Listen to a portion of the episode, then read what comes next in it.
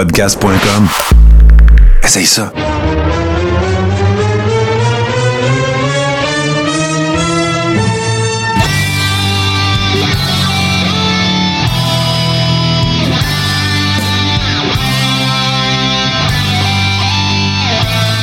Le Carré rond, saison 6, épisode 10. J'espère que tout le monde va bien parce que moi, je vais bien en 5-6 boîtes de tomates vertes. Et pour commencer, c'est un hommage à- au grand-papa euh, défunt euh, d'une de mes premières blondes. Il disait tout le temps ça. J. Central, de, ben, qui est encore en vacances, mais qui c'est c'est des vacances de ses vacances, dans le fond.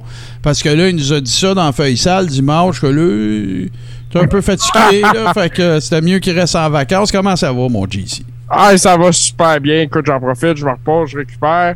J'ai le temps de regarder un peu de lutte aussi. Un petit peu, peut-être même beaucoup. Ouais. Euh, non, c'est ça. euh, ça fait du bien les vacances. C'est le fun d'être là dans le Carré cette semaine-là. Bon, ben écoute, euh, bien.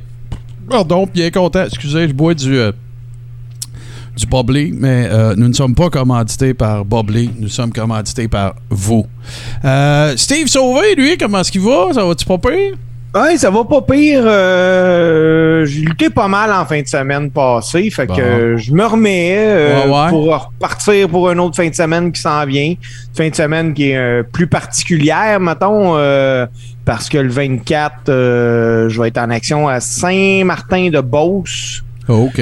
Puis le 25 à l'Assomption. Fait que puis tout ça en disant que j'habite à Salaberry de Valleyfield et que je viens faire dodo chez nous.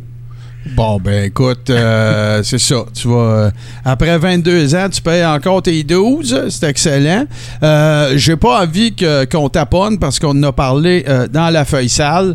Puis ça s'est déroulé euh, quelques heures après. Mais euh, écoute, Speedball Mike Bailey, c'est fait. Parle-nous de ça. Moi, j'ai pas pu le voir, mais évidemment, on le félicite. là C'est vraiment très cool. Mais raconte un peu. Euh, ben, c'était un match. Moi, je, c'est, c'est la, la seule affaire, par exemple, que j'ai de la misère un peu là. Les, euh, les, les, les combats pour le championnat Impact X Division, ils mettent des câbles au plafond, ils font des X, la ceinture est là, faut que les gars trouvent Ouais. le moyen de monter. Euh, t'avais Mike Bailey, t'avais Ace Austin, t'avais Trey Miguel, t'avais Andrew Everett, euh, Kenny King puis Alex Zane. Un match de fou, Martin là. Ben, là, c'est tout des gars- La X-Division, c'est- c'est de- de- Ça a toujours été ça a toujours été capoté, là, c'est ça. Ah oui, puis euh, ils ont vraiment repoussé les limites de ce qui est faisable, je pense. Puis on a Mike Bailey qui a gagné une belle victoire, là. Tu sais, pas euh, quelque chose que, ah, c'était c'est à derrière. Non, il y a eu un bon chaîne pendant le match. euh, Tu sais, le talent, là, fait, finit tout le temps par remonter à la surface. Puis Mike Bailey, là, c'est un gars qui est plein de talent. Moi, je suis persuadé qu'on n'a même pas encore vu le, le Mike Bailey à 100%. Là. Fait que, Non, j'étais non, tellement il y, a tout. Pour cette division-là, pour ce- ce- ce- cette division-là, il y a tout. Il y a le look, il y a le work rate, euh, il y a le mic, il y a tout. Fait que, Oui, oui, oui. Puis j'étais vraiment, vraiment content. J'ai envoyé un message justement euh, pour le féliciter. Mais, euh, tu sais, Mike, euh, il gagne, puis euh, lui, euh, ce qu'il pense, c'est bon, dans deux jours, j'étais, mettons, à Chicago, puis tu sais, la, la vie continue pour eux autres, là. Ben oui, c'est sûr, c'est clair. Le seul gars qui a pensé dans toute sa carrière qu'il avait gagné le titre pour de vrai, c'est Brett. Quand tu y penses, là. Ouais. Lui, lui il a vraiment été sur les chaînes nationales pour dire Je me suis fait voler mon titre. Là. Il n'y en a pas de titre. là. C'est arrangé. Là. C'est it's, Ouais. a, it's a work. Tu sais, là, c'est c'est Ouais. pas. euh, fait que c'est pas comme si, euh, je sais-tu, moi. euh, euh, Tommy Hearns avait dit mon volet à ceinture, le combat était. Ben non, ils sont tous arrangés, les combats, mais bon.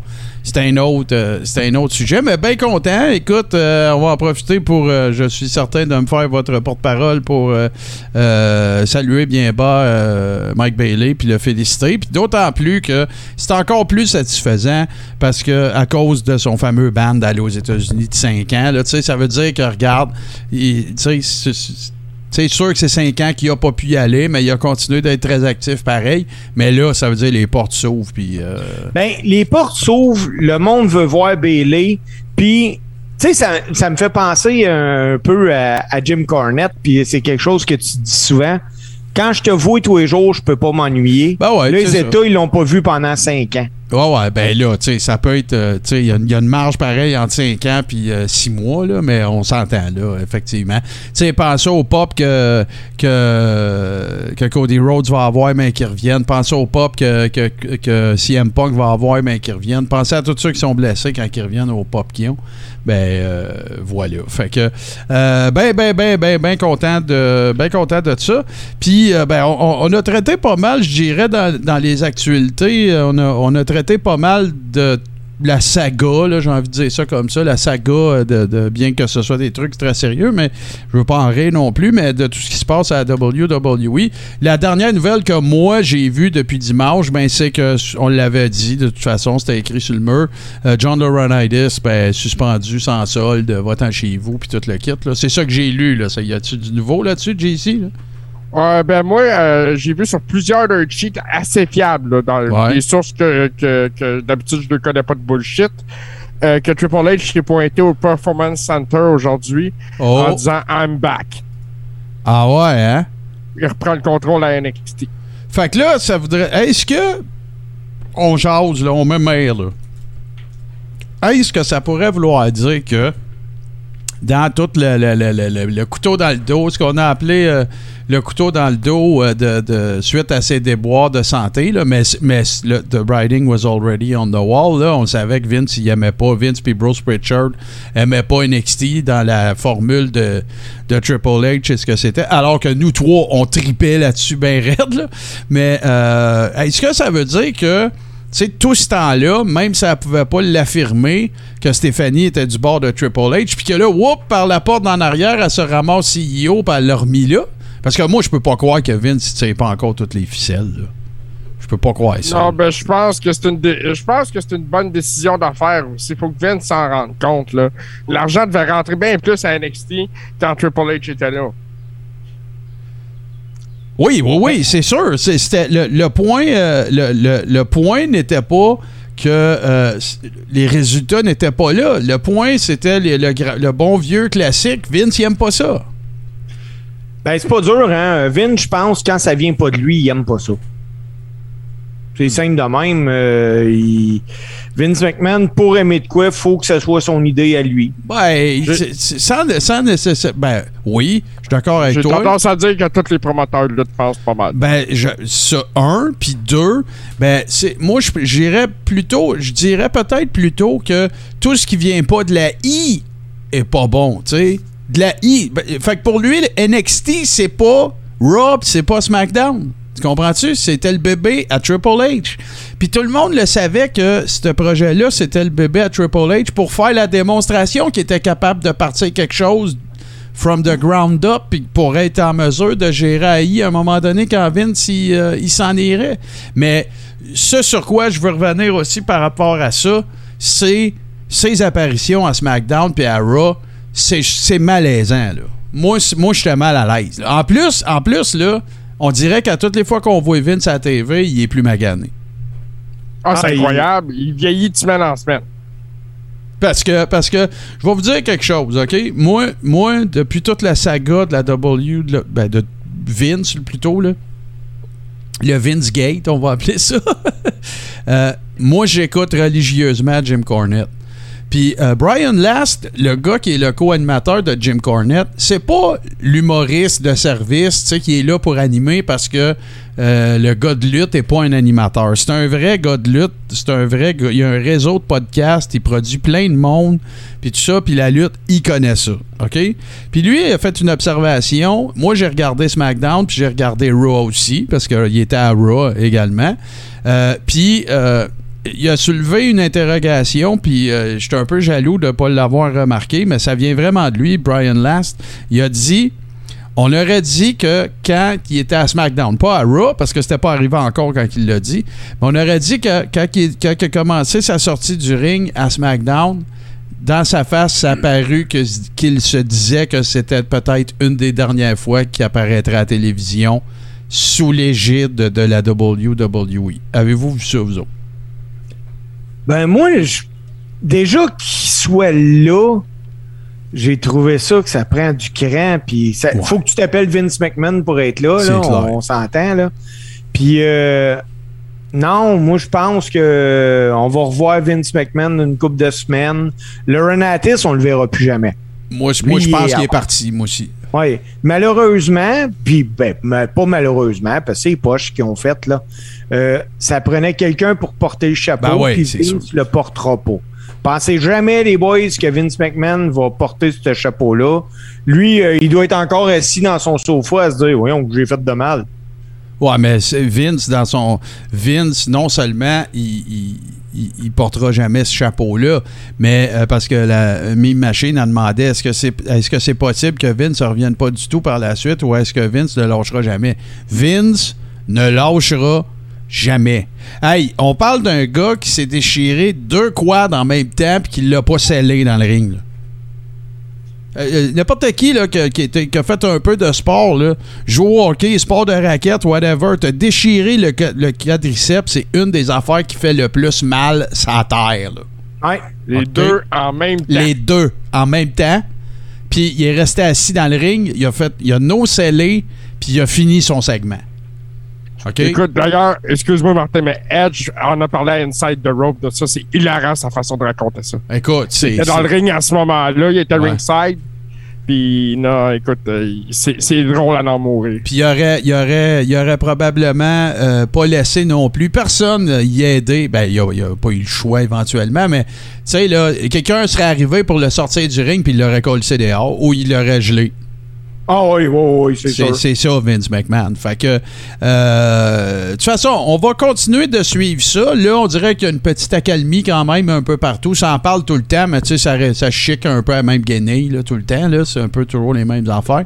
Euh, on vous a, d'ailleurs, si vous n'avez pas eu la chance encore, euh, merci à ceux qui l'ont fait. J'ai reçu des bons commentaires. La feuille sale, hein, c'est tous les dimanches. On enregistre à 13h, donc ça va sortir toujours autour de 2h, 2h15 à peu près. Puis euh, c'est notre revue deep dive, là, vraiment, de l'actualité. Euh, tout ce qu'on n'a pas le temps ou qu'on peut pas dire par rapport euh, aux actualités dans le, dans le Coréron le mercredi. Puis l'autre affaire, ben, c'est parce que ça coïncide un petit peu mieux. Il y a déjà eu des pay-per-view. On a pu voir Raw euh, et Dynamite, Rampage, puis ce qui se passe les SmackDown, puis ce qui se passe les samedis soirs. Fait que c'est juste un meilleur timing. Puis c'est le fun de le faire demain, parce qu'il y a moins de pression. On prend un petit café le dimanche, on se parle de ça. Fait que merci infiniment à ceux qui. euh, qui nous ont envoyé euh, des bons commentaires.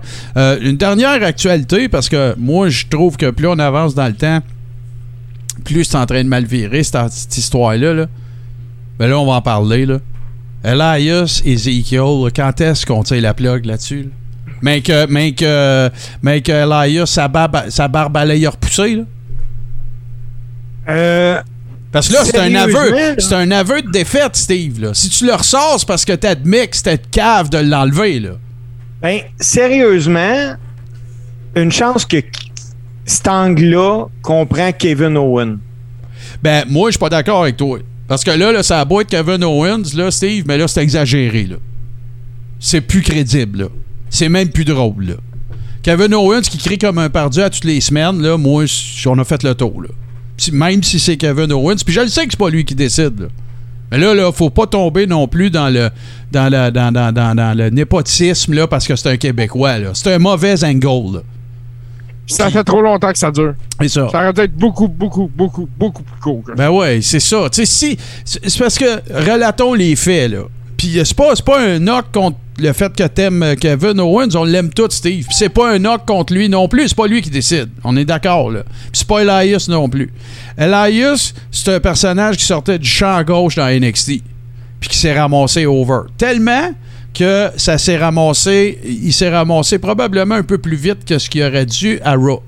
Ben, dans, le gros show, en tout cas. Puis, euh, ça n'a pas été tellement long que dans le gros show, il est devenu over tout de suite. Ladies and gentlemen, Elias. Tu sais, ça a collé tout de suite, tout de suite. Le gros Mania à Nouvelle-Orléans, il a fait des shows sa, sa- sa rue Bourbon. Il a fait un album, ça s'est ramassé sur Spotify. Ils en ont vendu plein. Tout. Là, après ça, est arrivé le- le- la page blanche du Booker. Parce que, oh, faut le dire, là, même à part les bouts qui faisaient, qui jouaient de la guitare, puis qui jasaient avec le monde, puis qui, qui, était sur le mic, il n'y a, pas eu de grand match de lutte, ce gars-là, là, même s'il a du talent. là. Il n'y en a pas Non. eu un, si- Il n'y en a pas Non, un qui me pop, il- là. Il était pas là pour ça. Ben voilà, exactement. Roddy Piper non plus, il n'a pas eu ben ben des grands matchs de lutte. là. Il, y a eu, euh, il y en a eu deux. Il y en a un qui c'était avec Bret Hart. Même s'il avait voulu, ça aurait pas, il aurait pas pu pas faire un bon match. Puis l'autre, c'est le Dog Collar match avec Greg Valentine. À part de ça, là, sais, il n'y a pas d'autres ben ben qui vont nous sauter dans ben, Fait qu'en tout cas. Fait que là, Elias se ramasse à- sur le gros show. Puis tout, c'est over, over, over, over. Il y a plein d'affaires, plein d'angles, euh, plein de storylines intéressantes. Puis tout le kit. Puis là, à un moment donné, ça marche plus. Puis euh, Elias, 6J Elias, euh, c'est terminé. Les dirt sheets disent que l'équipe de, Les scripteurs savent plus quoi faire avec Elias. Tout. Il arrive six mois plus tard, trois mois plus tard. Ezekiel, c'est le même gars. Il a plus de barbe. Il a l'air du macho man, pas de barbe. Puis euh, là, ça lève pas, ça marche pas. Là, on va mettre KO avec lui parce qu'il était écœurant sur le mic puis tout. Sympathique. Une fois, deux fois, trois fois. Mais là, c'est parce qu'à un moment donné, c'est KO, il a l'air sans dessin, Steve. Ben écoute, c'est sûr que à un moment donné, c'est- répétitif, on s'entend, là. Mais euh, moi, je, je, je persiste à dire que cet angle-là va se rendre à Money in the Bank. Après ça, Ah, ça va sûr. être fini. J'espère. Mais, mais j'ai peur que un coup que tu as fait le tour de même, il ne restera plus rien de Elias ou de Ezekiel. De là. li- ni l'un ni l'autre. C'est pour ça que leur seule option, c'est de ramener Elias à la fin de ça. Puis, Faire jouer de la musique. puis de, de, de recommen- Stick to your guns. Continue de faire qu'est-ce qui marche. That's it. Hogan a fait ça pendant 60 ans, Chris, la même gamique. Mais, mais tu sais, euh, c'est pas, euh, c'est pas d'hier que la WWE, tu sais, la plug trop vite sur quelque Ah chose. non, tu sais. ça c'est vrai. Tu sais, c'est- puis euh, puis ça, c'est un, un peu parce que j'ai le goût de vous emmener sur un sujet que je dis ça. Avez-vous écouté Raw cette semaine? Ouais, Euh, Judgment Day était pas là. Il était rendu à Main Event. ouais, ouais, ouais. On dirait que le chaîne est déjà fini pour Judgment Day. Ben, moi, je pense qu'ils ont probablement. C'est une théorie, là, mais j'ai juste l'impression qu'ils ont décidé de sauter une semaine avec ça pour, le- pour les ramener. Puis en plus, Rhea Ripley est blessée.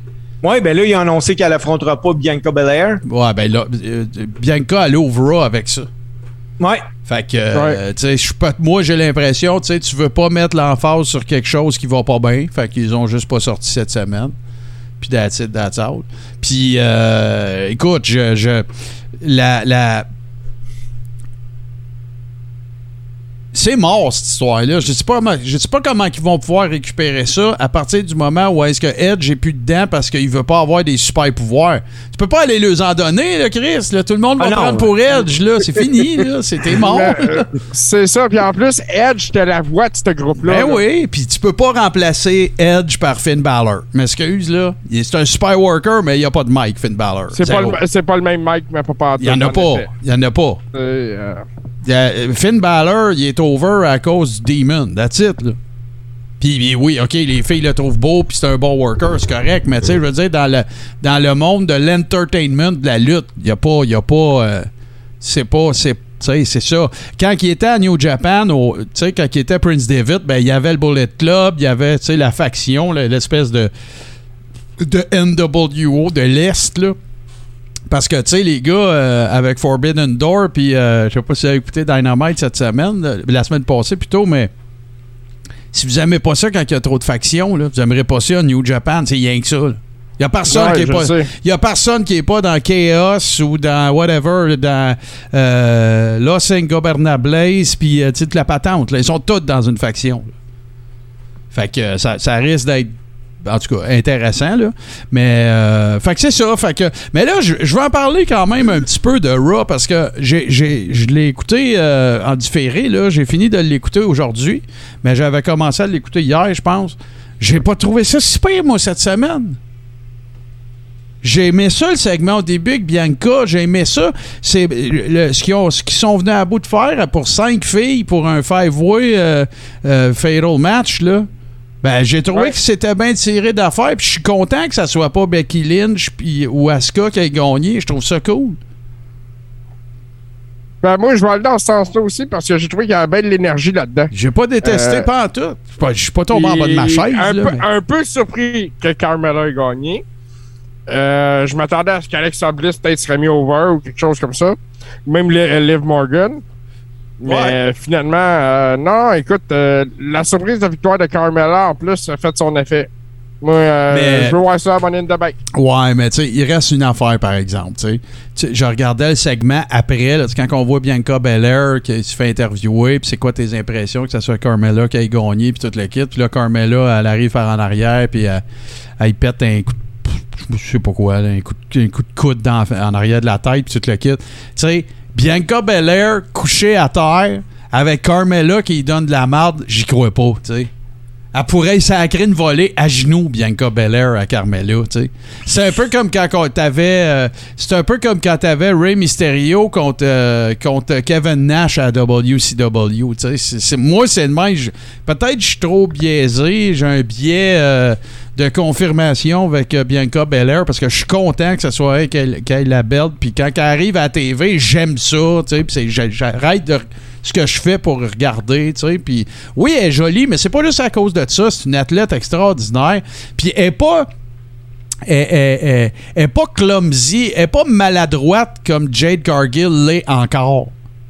Tu sais, Non, tu- mais c'est pas aussi- est beaucoup plus green. oui, c'est ça, c'est ça. Fait que là, c'est comme, tu sais, je suis en train de regarder une fille en pleine possession de ses moyens qui est over pour de vrai puis qui est une worker incroyable, tu sais. Parce que moi, ben, de toute façon, tantôt, on, on a des, affaires à faire dans, dans le top 5, là. Mais, euh, fait que c'est ça. J'ai pas détesté. Je suis content que Bobby Lashley soit over. Je, hey, vraiment. Bobby, Bobby, Bobby pendant, pendant son, son match, là, vraiment solide. Euh, J'ai bien aimé Asuka contre Becky Lynch à- en, en main event de Raw. Euh, Hey, C'était stiff, hein? ah, t'as boire, ça rentrait au poste, là, vraiment. là. Ça rentrait Ouais, au ces poste. filles-là sont rendues là dans leur feud. là. C'est ça qui s'en vient intéressant Mhm. là-dedans aussi. Là. Puis, euh, j'ai pas. Euh, Ciampa contre AJ, j'ai pas détesté ça pas en tout.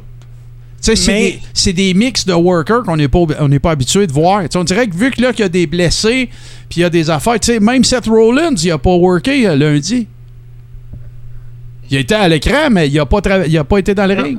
Fait que j'aime ça, voir des affaires de même. Je suis content. Puis j'ai une petite déception. Je vous laisse parler après avez d'autres points, mais j'ai une petite déception aussi. Un autre cas de, de worker indie qui était over partout ce qui passait. Vous autres, peut-être, vous vous souvenez pas de ça, mais Apollo Crews, avant, là, il s'appelait Ua Nation dans les Indies, OK? Il Ouais. brûlait les Indies, là, OK? Littéralement, là, partout ce qui passait, là. C'était l'agent libre le plus convoité. Là, il était à NXT. Mais tu sais, euh, Martin, on avait ça aussi euh, dans le temps euh, sur le circuit indépendant avec Pac. Absolument. Ben, t'as eu ça. T'as eu ça avec Austin Harris, t'as eu ça avec un paquet de monde, là. Ricochet, Ricochet. Au D&D, tout le monde se l'arrachait. Ah ouais, on là- dirait que ces gars-là arrivent à I, puis non, euh, ils sont mal utilisés. Mais, tu sais, moi, là, j'ai j'ai écouté l'autre fois une entrevue euh, avec Mike Bailey. Puis le gars, il demande, il dit, écoute, il dit, qu'est-ce que tu choisis? 3-4 millions par année pour aller faire du mauvais booking ou bien hey, rester sur l'Andy. Puis Bailey a dit je prends 3-4 millions par année pendant quelques années, puis après ça, je retourne m'amuser avec mes chops. Ben, c'est ça. Parce que, regarde, la WWE, là, écoutez bien l'analogie, là. C'est les Canadiens de Montréal. C'est pas plus dur que ça. Ouais, Tout, tout, c'est- tout, C'est la grosse ligue. C'est non. Tous les joueurs, à part quelques rares exceptions, là, vous allez me sortir Guy Lafleur puis une coupe, là, mais quand tu arrives dans le système de la WWE, tout ce que. Ils, vont même te le dire, tout ce que tu as fait avant, oublie ça. On recommence. Fait que tout ce qui faisait le succès de quelqu'un. Chris, tu peux pas contredire mon point. Regarde Matt Cardona. Lui, c'est le, effet. con- lui, c'est le contraire qui est arrivé. Il brûlait pas les Indies avant d'aller à I. Il les brûle depuis qu'il est plus là. Parce que c'est Ouais, ben- over-scripté. Il n'y a pas de place pour la, la- la- la personnalisation des affaires. La dernière fois que ça s'est passé, quelque chose de même, c'est Stone Cold. C'est un Ben, accident. Tu sais, Cardona, là, euh, en plus, il est arrivé sur l'Indie. Il a présenté totalement un nouveau produit parce que hey, Absolument. on s'entend qu'il s'est vraiment laissé aller là, sur l'Indie. Mais il y avait déjà le nom en arrière, là. Tu sais, C'est le, le monde le, le connaissait, tu te disais, ah bon, c'est un. Puis, je pense que c'est le dernier gars qui, quand il est parti de la I, il est arrivé sur le Indy, puis il n'a pas été décevant, non, au contraire. Ben non, c'est ça. Regarde, euh, demain, le, là- gars, le gars, il s'est réinventé, là. De Oui, A à parce- Z. Parce que, trompez-vous pas, demain, on va voir Control the Narrative, là, puis euh, on va être déçus des gars, là, Ben. parce qu'ils en donneront pas autant, là. Non, non, mais regarde, euh, tu sais, euh, euh, regarde un autre à qui on pourrait dire que c'est arrivé, puis lui, c'est parce qu'il y a eu un gros reality check aussi, là, ça allait pas super bien ses affaires, mais Drew McIntyre, même affaire. Drew, Ouais. Drew McIntyre, lui, c'est presque pire. Il était, euh, il était en Écosse chez eux, travaillait ses Indies en Angleterre, tout le kit, right? La I, ils vont le chercher, Vince, il le voit dans sa soupe, gros, gros push, direct en partant. OK? Puis, Ouais, devenu euh, champion intercontinental rapidement. IC Belt super vite, The Chosen One, euh, tu sais, toute la patente. Puis là, ben, garde, relégué euh, au, au bas fond. Après ça, euh, Man Band, puis euh, du niaisage, le kit. Tu fais mettre dehors, se pogne avec sa femme, des allégations de, de- de- de violence conjugale, toute la patente. C'est qui est arrivé? Bon, là, c'est sûr, c'est sûr qu'il y a eu une hostie de grosse run de sauce là, dans ses bras, là. Mais, il écoute, la, fin de, quand il est retourné à NXT, il, était à, Mania Weekend la même fin de semaine. Je pense qu'il a, il a fait comme quatre combats. Ben, moi, là, quand il, euh, il a été présenté à NXT, à 4 heures l'après-midi, j'étais dans un show de lutte que Drew McIntyre, euh, mais attends, il s'appelait comment? Drew Euh, oui, c'était Drew, c'était- c'était Drew McIntyre, je Non, pense. non, non. Non. C'était son Drew vrai nom. Galloway. C'est ça. C'était Drew ça. Galloway. Galloway. Puis euh, il luttait dans le main event du show indie. Puis euh, à 7 heures le soir, il était présenté. Même affaire, que, même affaire que les Hardys, ils ont tous travaillé toute la fin de semaine parce que, écoute, ils étaient à Evolve, ils étaient à euh, euh, la patente à, voyons comment il s'appelle, j'allais dire Sammy Callahan, mais l'autre, là, euh, qui était à EW avant, là, puis qui faisait son gros, euh, son- sa grosse fin de semaine, c'est pas que je veux le nommer, là. Hey, les Hardys, là, je pense ça a été le, la- le pire des pires. Ah, le plus gros pop ever. À 5 heures le soir, il y avait un meet and greet avec les Hardys. Puis à 8h30, 9h, ils faisaient leur entrée à WrestleMania. Ah, c'était capoté. C'était capoté. Fait que, fait que quand je fais cette analogie-là, c'est un peu que, tu sais, les, les talents, les grands talents naturels ou qui font déjà des choses euh, do it yourself, ben quand ils arrivent à I, ils, s- ils se font choquer, ils se font étouffer. Ils se font scripter à outrance. Tu sais, Ricochet, là, tout est correct avec sa gamique, là. Si vous voulez voir Ricochet à son meilleur, regardez Lucha Underground saison 1, Prince Puma, c'est hallucinant ce que ce gars-là, il fait. C'est pas croyable quand tu crisses la paix dans un ring, ce qu'il peut faire, ce gars-là. JC. Ouais, écoute, tu parles de Ricochet. Moi, j'en reviens à son combat contre Gunter il y a deux semaines parce qu'il a perdu le titre intercontinental. Intercontinental, je m'excuse. Avez-vous vu la shape de Gunter? Ah, il, il se reprend en main Le solide. gars, écoute, c'est, c'est- on, on parle euh, d'un changement radical. Ah ouais. Comme euh, la même affaire avec Miro à AEW, ils ont fondu. Ouais, ben, Ils ont Tu plus la shape, que- de, la shape de Farmer là, ou de bébé de lait, là, il y en a plus. là. moi, moi je suis persuadé que euh, quand tu signes à AI, t'as des, tellement des, des diététistes qui, qui sont là, t'as des programmes d'entraînement possibles de te faire faire. euh, tu sais, puis Gunter, ça en est un maudit bel exemple, là, que, wow, tu le vois Ben, aller. T'as-tu vu, euh, même affaire avec. euh, je viens que je sais plus le fucking nom, là, le gars qui faisait du UFC aussi, Jake euh, Machin à AEW avec euh, Jericho. Là. Jake Hager. Jake Hager, avez-vous vu ça? Ouais, Oui. ouais, même affaire. Puis écoute, il était, on, il était- on l'a, on l'a vu en face à face, puis c'est ça, il a fondu. Il y a, il y a- il y a une, il y a une shape de CrossFit à cette heure. tu sais, Ils n'ont plus des shapes de, de worker. Là. La bédaine de bière, puis le, dans, dans le- les armories, puis les locales de, vétérans, avec euh, l'odeur de cigare puis la bière chaude, c'est fini à la lutte, là, ça c'est clair. Ben, tu prends un gars, tu prends un gars comme euh, Seth Rollin, là. euh, ce gars-là, il, il doit aller au gym un peu, faire du cardio, des affaires de même, là. Mais c'est un passionné de CrossFit. Ah ouais, lui, c'est un tripeux de CrossFit. Dolph. Ziggler, c'est la même affaire. Il fait du parcours, ce gars-là. Ben, il compte le- les immeubles. puis- Ben, c'est c'est le, le meilleur gars de parcours que j'ai jamais passé à la lutte. C'est John Morrison, là. Lui, c'est c'est un pro là-dedans, là. Il faisait des vidéos sur YouTube puis tout, là. Ouais, Fait les que, gars, euh, c'est euh, c'est rendu que c'est fini, là, pousser des trois plays de chaque bord, là. Non, ça, Ben, à part Bobby Lashley, il n'y a plus grand monde qui font ça. Là. Euh, Wawa Tatawa, qui est toujours le, le- le rayon de soleil d'ironie du chat de- du Coréron, qui dit Adam Cole n'a pas profité de ses programmes. J'y donne. ben non, c'est vrai, c'est vrai. Adam Cole, euh, Adam Cole, là, c'est pas. Ben non, on, non, on va, on va se garder, euh, on va se garder un petit gêne parce qu'on va avoir des, on a des, euh, des segments qui s'en viennent. Fait que euh, moi, c'est pas mal ça, les boys, dont j'avais envie de discuter pour ce qui concerne l'actualité, puisque comme je vous disais, si vous l'avez pas encore écouté, puis vous voulez connaître tous les tenants et aboutissants de- des actualités, dont entre autres le, Vince McMahon Gate, ben allez écouter sur le même feed RSS. Vous êtes déjà abonné au Carrero, vous l'avez déjà eu. La feuille sale, ça dure. Ça va être rare, d'après moi, les fois qu'on va dépasser une heure, mais c'est vraiment intense. Juste des nouvelles, juste de l'actualité, juste du gossip, juste du, di- du dirt sheet. Fait que euh, on a du fun au bout avec ça. Puis là, ben, on va faire une euh, première pause, euh, les amis, et on va revenir avec notre ami Steve pour sa chronique de la semaine, puis sa chronique de cette semaine plutôt. Puis ça, il va avoir ben, ben, j'ai un feeling, là, il va avoir ben, ben, ben des souvenirs. On revient tout de suite après cette très courte pause.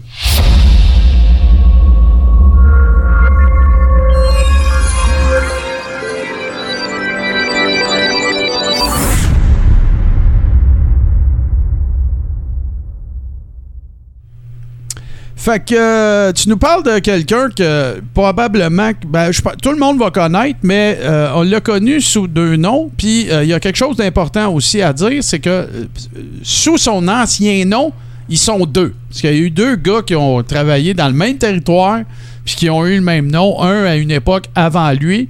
Mais je te laisse aller, mon cher Steve, conte-nous ça.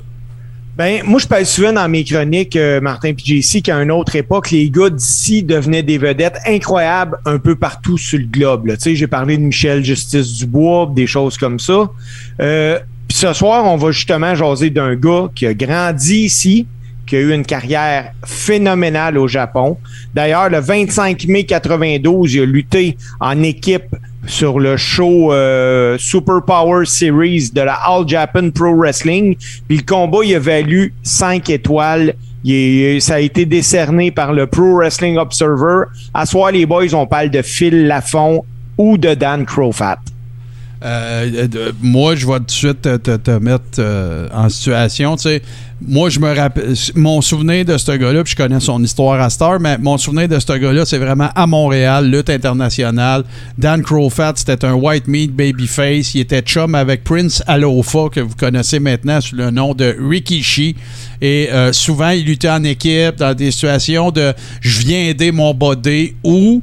Euh, pour la- pour euh, les ceintures. Puis euh, je, je me, je me rappelle très distinctement de Dan Crowfat. Là, c'était, il était tout le temps là. Ben, je vais, je- je- j'espère que je vais t'en apprendre un peu. Lui, Crowfat, il est né, euh, ben, Phil Lafont, il est né le 16 septembre 61 en Ontario, mais ses parents, c'est des Franco-Ontariens. Phil Lafont, il a grandi à Montréal. Son nom passe trop souvent sous silence lorsqu'on parle des meilleurs lutteurs canadiens. Pourtant, ce gars-là avait réellement un talent hors de l'ordinaire. Selon certaines personnes qui gravitent dans le monde de la lutte, Phil Lafont a jamais été reconnu à sa juste valeur. Dave euh, Meltzer, excuse. Oui, tu Prétend l'as eu, tu t'es repris, tu l'as Je eu. l'ai eu. Prétend même que Phil Lafont est le most underrated in-ring performer de toute sa génération. Dans le domaine de la lutte, Meltzer classe Phil Lafont comme le deuxième meilleur lutteur canadien de son époque, immédiatement après Bret Hart. Il Wow. classe Phil Lafont avant Chris Benoit puis Owen Hart. Ah ben non, ben je m'en allais direct là, puis j'aime bien Phil Lafont, mais je suis en- pour euh, la énième fois, je suis en total désaccord avec Dave Meltzer. Puis si tu parles même de sa génération aux États-Unis, il y a un gars qui n'a jamais eu la reconnaissance, puis que moi je mettrais au-dessus, puis c'est Brad Armstrong de, la WCW, NWA, le frère de Jesse James, là. C'était euh, tout un, un worker, mais bon, c'est pas ça le sujet de la chronique. Mais, mais ça y enlève rien, c'est un très bon worker. Ça, il n'y a pas de doute là-dessus. Phil Lafont, il a commencé sa carrière à Stampede Wrestling en 83. donc avant qu'il vienne à la lutte internationale. Uh-huh. Lui, il avait 22 ans. Il s'est retrouvé à Calgary chez la famille Hart après avoir été approché par Davy Boy Smith puis Dynamite Kid dans un gym. Oui, Phil Lafont s'est fait entraîner au fameux do- donjon des Hart, mais il est entraîné par Monsieur Ito. Il est resté là jusqu'en 85 où il luttait sous le nom de Phil Lafleur avant de finalement avoir une opportunité d'aller lutter les maritimes pour la famille Dupré. Là, des maritimes, il luttait sous le nom de René Rougeau. Yep. C'est d'un maritime qui a fait la connaissance euh, du Cuban Assassin. Puis c'est lui qui a réussi à avoir un break à Lafont au Japon. Au Japon, ils ont changé son nom. Il s'est appelé Dan Crowfat. Parce qu'il y avait un ancien lutteur là-bas qui s'appelait Dan Crowfat. Puis euh, été un peu un genre de clin d'œil hommage qu'ils ont fait à Dan Ouais, ça. le premier du Japon. Puis il y a eu un succès incroyable au Japon. Entre ses runs du Japon, par contre, il venait passer du temps au Québec pour revoir sa famille. Puis c'est là qu'on l'a connu euh, justement euh, à lutte internationale. Puis Lafont, il y avait un co-chambreur chez eux dans sa famille, puis le co-chambreur il était Prince Alofa. La famille de Phil Lafont a pris soin de Prince Alofa, qui est devenu Rikishi à WWE. Son statut au Japon, ça a fait que Phil Lafont a été considéré comme un top. Il a remporté deux fois le championnat du monde des poids lourds juniors de la All Japan Pro Wrestling. En 88, toujours au Japon, il a commencé à lutter avec un gars du nom de Doug Furnace. Les deux se sont mis en valeur, puis la foule en redemandait continuellement. L'équipe s'appelait le Can-Am Express. Ça me fait penser un peu à Tom Zink puis à Rick Martel à ouais. WWE, par exemple. C'était pas, fond- c'était pas mal le, le- le- le même concept, effectivement. Oh oui, c'était vraiment le même concept. Lafont puis Furnace, ils ont remporté cinq fois le championnat All Asia. Le moment le plus incroyable de la carrière de Lafont, il est survenu au Japon, j'en parlais tantôt, le 25 mai 92, quand ils ont lutté, lui puis Furnace, contre Kenta Kobashi, puis euh, Ku... euh, ah, écoute, le gars, il a un estinon à coucher droit, les boys. Il s'appelle Kuku- Kikuchi. Puis ils ont remporté... euh, Euh, ça, mais il était pas cucu, par exemple. Non, il était pas cucu. J'ai mis le match dans la Rib Room pour les Ribbers, justement. Là. Euh, c'est le match de lutte que j'ai réellement vu la foule la plus déchaînée de ma vie au complète. Puis je l'ai vraiment mis dans le Rib Room. Fait que si tu nous écoutes, c'est le, le temps de devenir Patreon. Tu vas pouvoir même voir ce match-là. Selon Dave Meltzer encore, c'est l'une des foules les plus bruyantes de l'histoire de la lutte professionnelle. Si vous pensez que les Garvin puis les Rougeaux, c'était fou, allez voir le match que j'ai mis dans Rib Room. En 96, Lafont puis Furnace arrivent à la ECW puis ils ont une feud avec euh, Sabu puis euh, Rob Van Dam. Euh, mais les deux, malheureusement, sont congédiés rapidement, Lafont Furnace. Ils font le saut à WWE, ils se font recongédier, ils retournent à la ACW. Finalement, ils sont rappelés par la WWE parce que les gens les voulaient, parce que Phil Lafont puis Doug Furnace en équipe, c'était incroyable. En 97, Lafont puis Furnace sont toujours à WWE, puis ils ont lutté ce soir-là euh, du, de novembre 97 au fameux Survivor Series à Montréal, celui du Montreal Screwjob. Ils ont fait équipe avec le British Bulldog puis Jim Neidhart avec Team Canada. Furnace, c'est un Américain.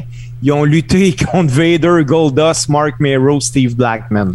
Dans, euh, temps. dans, dans l'entourage aussi de Brett, là, euh, de, toute la foulée de, de Survivor Series, il est tellement toujours underrated, ce gars-là, que personne fait allusion aussi au fait que Phil Lafont, il faisait partie de l'entourage de Brett. C'est juste qu'il était pas dans la fameuse gamique là, de la nouvelle Hard Foundation, là, quand ils ont ramené un peu tout le monde, puis qu'ils ont. Brett qui aimait pas les États-Unis, puis tout. Puis, euh, mais c'est ça, il, était tellement euh, underrated partout que, personne, euh, personne, fait, euh, fait allusion au fait que, parce que dans- dans la, dans la gang à Brett, tout est dans tout. L'ancienne gang de Brett, du temps que les Bulldogs étaient là, euh, t'avais, t'avais plusieurs personnes qui venaient pas nécessairement de Stampede, mais parce qu'ils étaient chum avec, avec euh, Dynamite Kid, mettons, ben automatiquement, tu sais, ils étaient tassés comme dans la cause, la gang à Brett, parce qu'ils ont tous commencé à Stampede. Phil Lafont, il était là-dedans, là. Tu sais, comme euh, il y, a des- y a des workers que vous le savez, il y a, tellement de workers qui ont commencé à Stampede puis que vous le savez pas, c'est hallucinant. Là.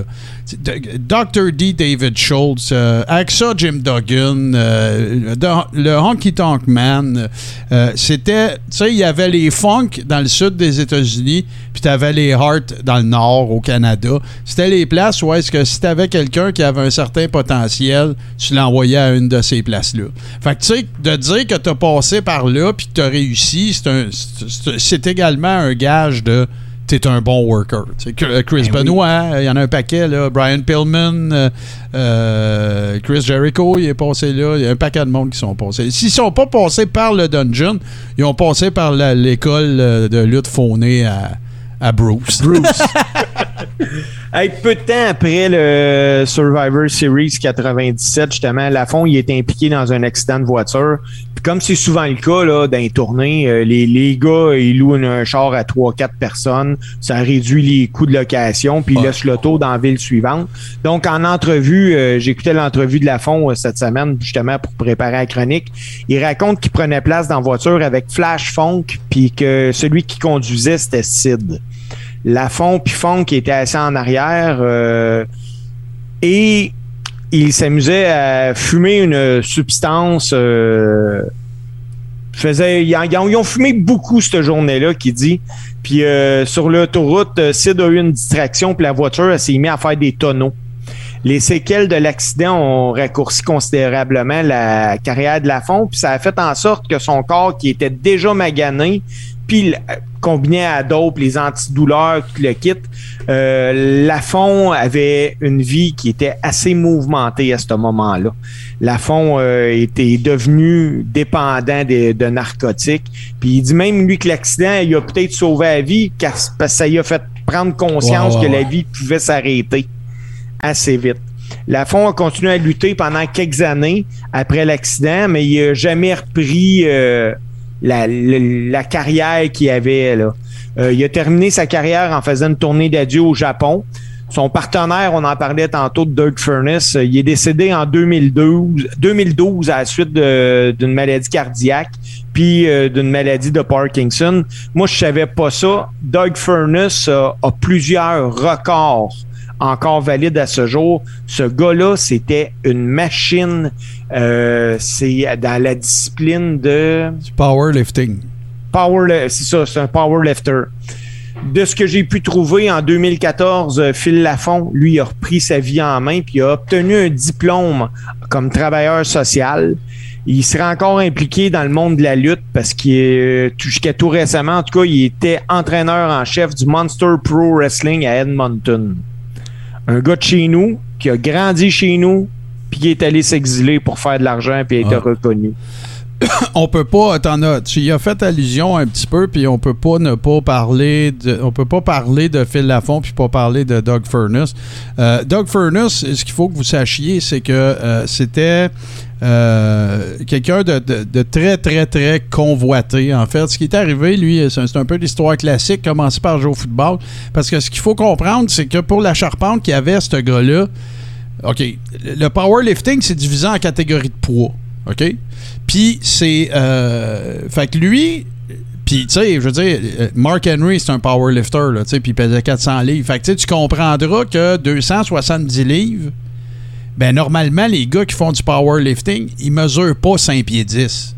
Tu sais, pour euh, le, le- le ratio euh, masse musculaire versus grandeur pour faire du powerlifting, autrement dit, ce que je suis en train de vous dire, il était trop grand pour, pour, pour 272 livres.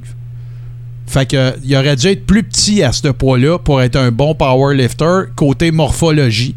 Sauf que ce gars-là, il squattait des 1200 livres, il deadliftait des 900 livres, puis il benchait des 600 livres à 5 pieds 10. 272 livres. Tu sais, prenez des gros powerlifters là, comme Ted RCD, euh, comme des gars comme ça. euh, même Bill Kazmaier, il avait la grandeur de probablement même plus grand que, que Phil euh, que, que Doug Furness. Mais il pesait 350 là, de muscles, tu comprends-tu? Fait que, tu sais, sa masse. Fait que ce gars-là, c'était une anomalie du powerlifting. Il y a toujours. Fait que ce que ça a fait, c'est que quand que. euh, parce que là, le powerlifting, tu fais pas ça pendant 30 ans, là, on s'entend, là. Puis il faut que tu apprennes une autre affaire. Doug Furness, écoutez bien ça, là. C'est un powerlifter, puis il est allergique à la craie. Fait que tous les lifts qu'il a fait, c'est pas de craie. C'est-tu fort, ça? C'est c'est quelque chose. C'est très, très fort. Fait que là, quand qu'à un moment donné, il a décidé de laisser tomber ce, ce- style de vie-là, de powerlifting, euh, c'est, je pense qu'il y a trois gars qui ont déjà fait, parce que les autres, c'est un peu comme l'arraché, c'est un peu comme l'haltérophilie, OK? C'est le meilleur de tes trois essais dans quelques disciplines. Fait que là, t'as le deadlift, t'as le bench, puis t'as le, le squat. Fait que c'est la meilleure des trois pendant ta performance. Ça donne un total, ben, il y a des totaux que lui, euh, il, a, à bout de dépasser deux fois, qui est le seul être humain à avoir réussi à faire. Dans sa catégorie de poids. On s'entend, là. Parce que euh, Mark Henry a levé plus que lui, là, mais dans sa catégorie de poids. Fait qu'autrement dit, il était trop grand pour sa, pour sa force dans cette discipline-là, mais ça n'a rien changé. Puis en plus, il pouvait pas se choquer les mains. As-tu idée, là? Lever une barre, bencher 600 livres, puis t'as aucun tal, aucune craie dans les mains, là. Fait que c'était une brute, le gars. Fait que quand est arrivé la possibilité de travailler dans le monde de la lutte, tout le monde le voulait. Fait qu'il a commencé à Continental avec, euh, avec les Fuller. Après ça, ben là, il a roulé sa bosse un peu, puis il est passé un peu partout. Au Japon, beaucoup, beaucoup au Japon aussi, euh, parce que euh, il y, a, des workers qui ont eu des carrières très florissantes au Japon, puis ici, qui ont été populaires, mais il n'y a aucune comparaison à faire. Là, je pense à Standman Hanson, entre autres, Vader, même affaire. Fait que lui, il est un peu de cette génération-là. Puis, sauf que ça a floppé. Ça a pas donné les. Tu sais, il était bon, là. Puis en équipe avec Phil Lafont, il était bon. Mais tu sais, on parlait à l'époque de, de- de- de promoteurs qui le voyaient comme du calibre de champion mondial, là. Tu sais, parce qu'il y avait tout. Euh, euh, tu sais, c'est un gars qui était capable de faire un 5 et 10, 2,72. Puis tu sais, genre, il faisait le Frankensteiner, là. Sais, il était oui, capable de euh, faire ça, là. Tu sais, c'est- C'est c'est vraiment un phénomène de la nature. Mais là, c'est ça. ça a pas... Il y a un autre gars qui était comme ça, on en parlait, on en parlait hors micro. Une autre grande déception euh, de, de- de- de l'histoire ou du monde de la lutte, ben, c'est Tom McGee. Euh, le, le fameux, euh, le fameux gars que, que Vince voyait dans sa soupe à n'en plus finir, euh, puis que finalement, ben, ça, a été, ça a été un split. Un split. Un flop.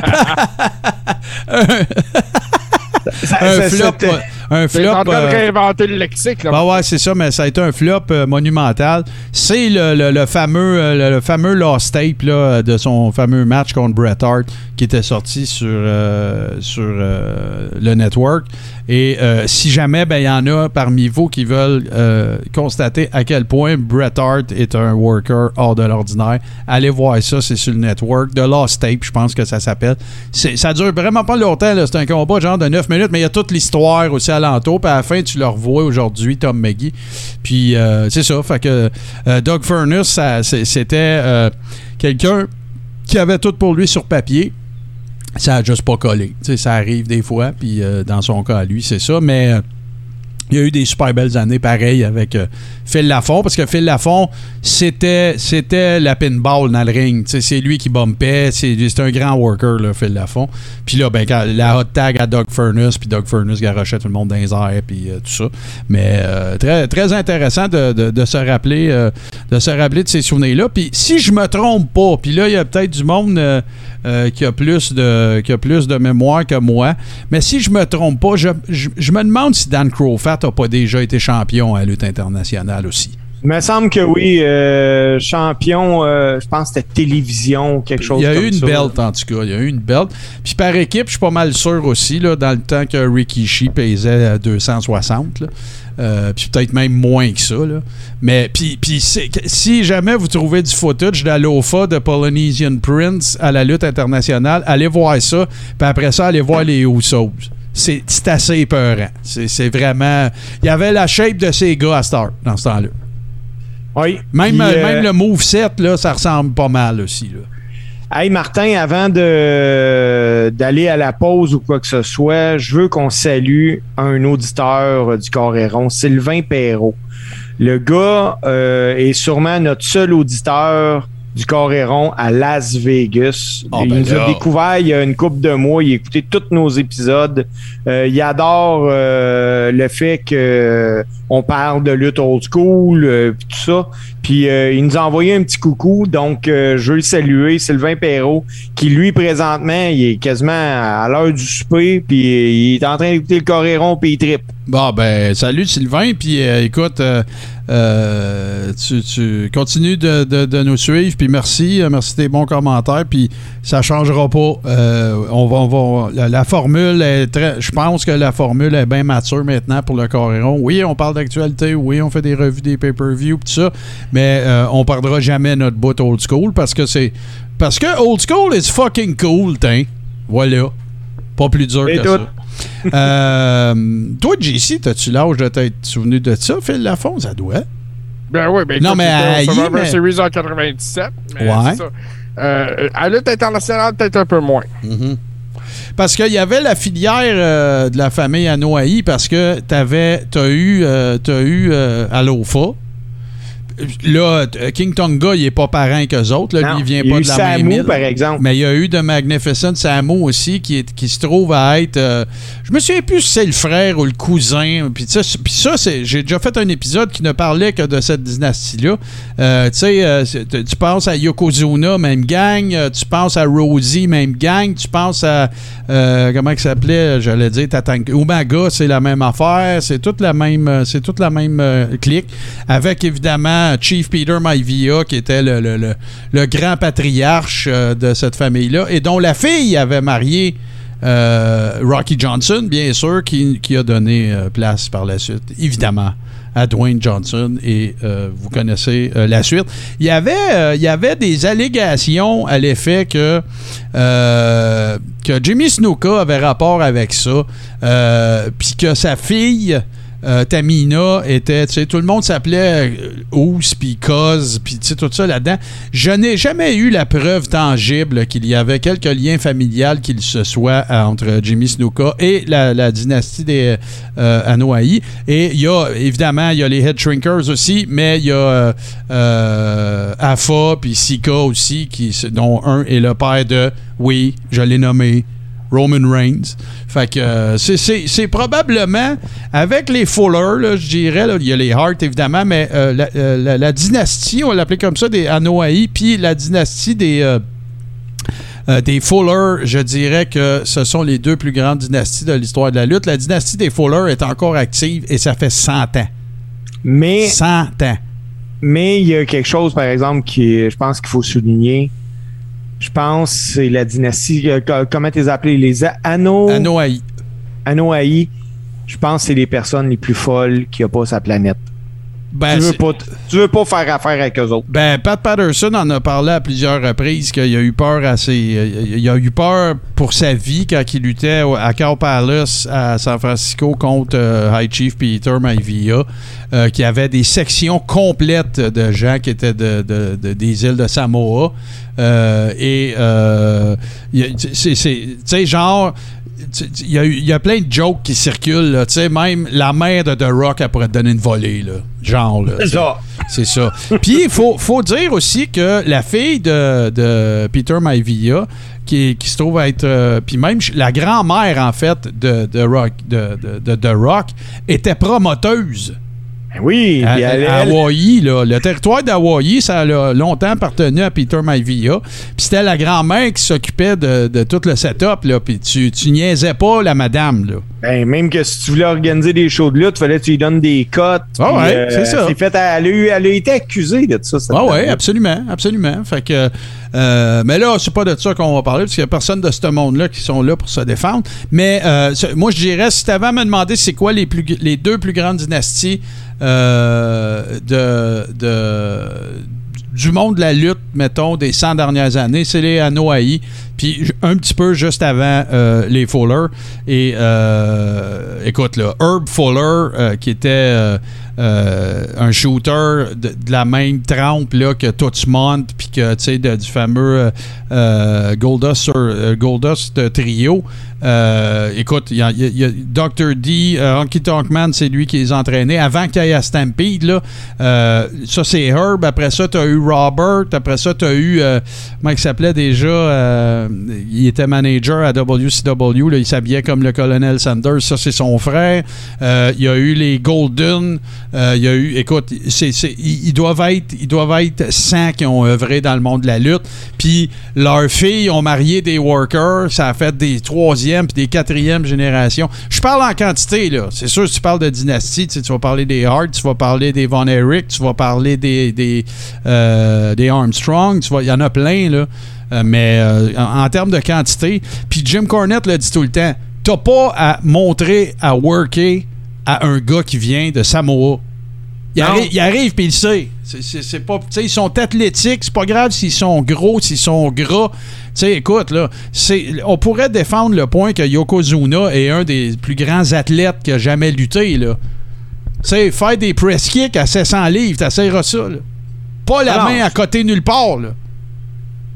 Puis Hey, c'est ça aussi, fort, hein, là. le- c'est ça aussi le coréron. On est parti, de- je vous rappelle qu'on parlait de Dan Crofat.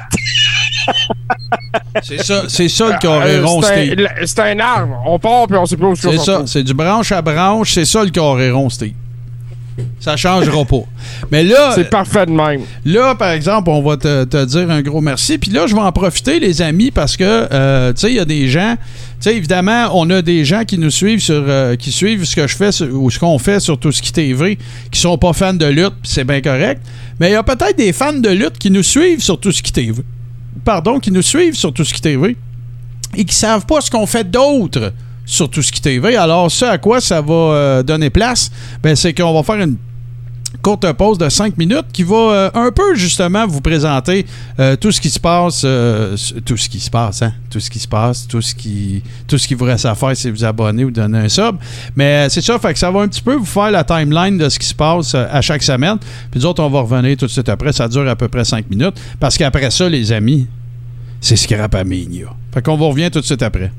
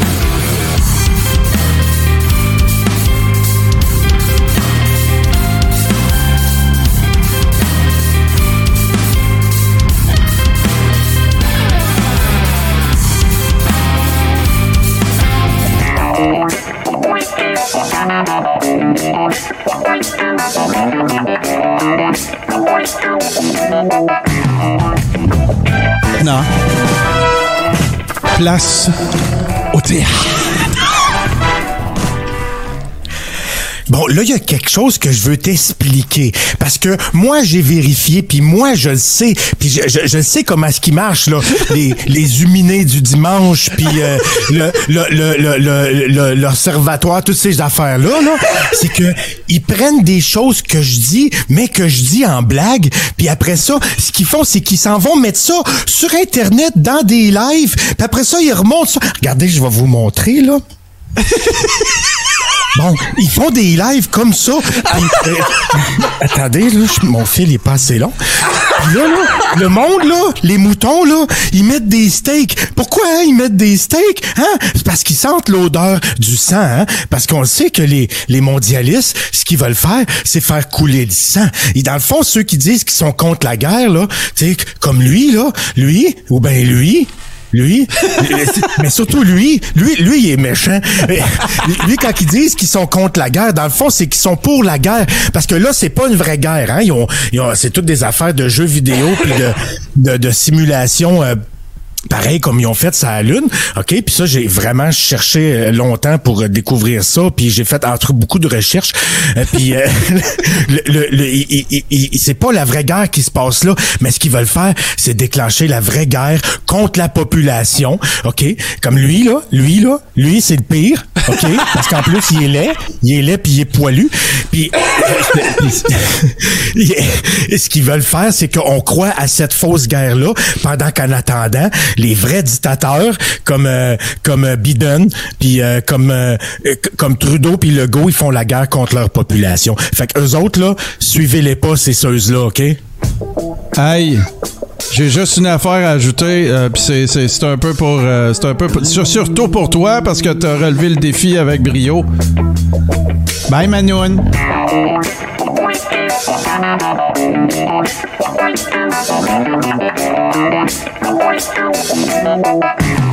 y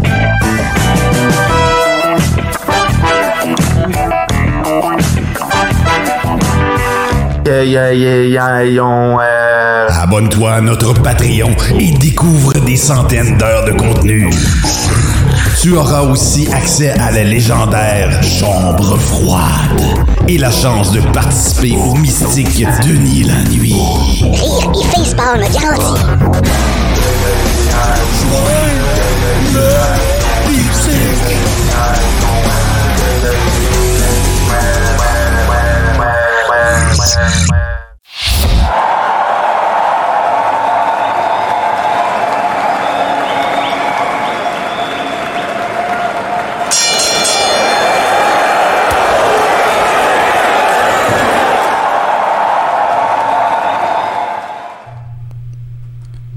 Austin 316 says I just whipped your ass.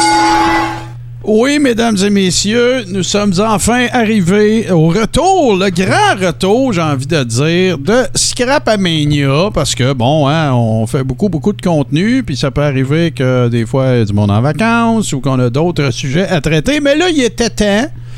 Et euh, notre cher euh, G Central euh, nous a trouvé euh, encore une fois un paquet d'articles, certains très assez fantastiques, mais d'autres qui sont ni plus ni moins que, je vais le dire, des hosties de vidange.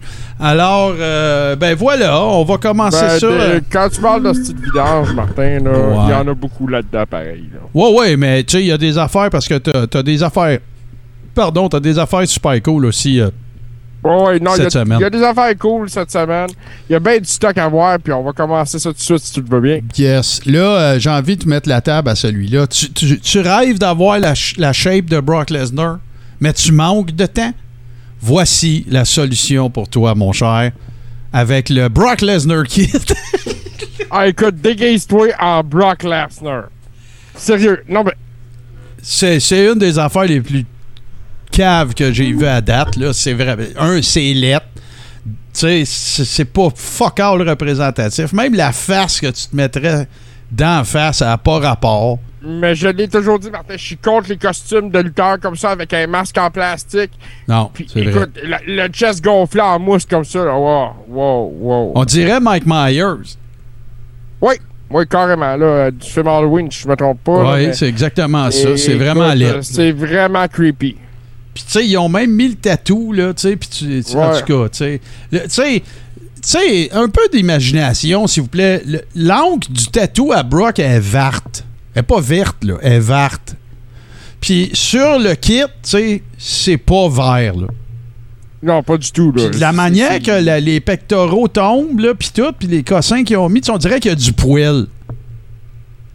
Il y en a pas de poil, Non, je non, les ai mis un côté de l'autre, là. Chris, tu peux pas avoir une. euh, en tout cas. Euh, Tu sais, mais on dirait que, tu sais, en même temps, il dirait que euh, dans le costume, il y a un peu le pectoral mou, là, je te dirais. Ouais, c'est, tombant un petit peu. C'est, ça, ça- En tout cas. Euh, voilà, c'était, c'était la première patente à gosse euh, de ce scrap à. Ça part bien. J'ai envie de le dire de même, ça part bien. Ouais, ça part fort. Et là, ben, écoute, hein, avant les podcasts, hein, il y avait la radio, n'est-ce pas? Ouais, la radio qui est toujours un média essentiel, là, si on veut, d'une certaine façon. Puis c'est Ben- toujours utile d'avoir de l'équipement pour bien écouter la radio au besoin, parce qu'on sait jamais. Voilà. Fait que, qui de mieux pour te fournir une petite radio po- portative que euh, la compagnie. Tu sais, parce qu'il y avait il y a la compagnie. Tu sais, il y a plein de compagnies qui font des, des- des émetteurs euh, radio comme ça. Sais, on pense à COS. On pense. À- mais moi, je pense vraiment, quand je regarde ce produit-là, à la compagnie Château. euh, qui est dans le qui est dans Oh, ouais. Island là, euh, qui fait des batteries puis toutes sortes de cochonneries puis de patentes. Oui, c'est qui ça. t'offrent pas longtemps, là. Ouais. Fait que là, euh, ben oui, tu sais, euh, c'est sûr que, je veux dire, euh, je recommanderais plutôt à un adolescent de 14-15 ans de se promener avec ça. Parce que si tu vas avoir une game de balle à Fenway Park avec ça pour écouter les commentaires, c'est pas très badass.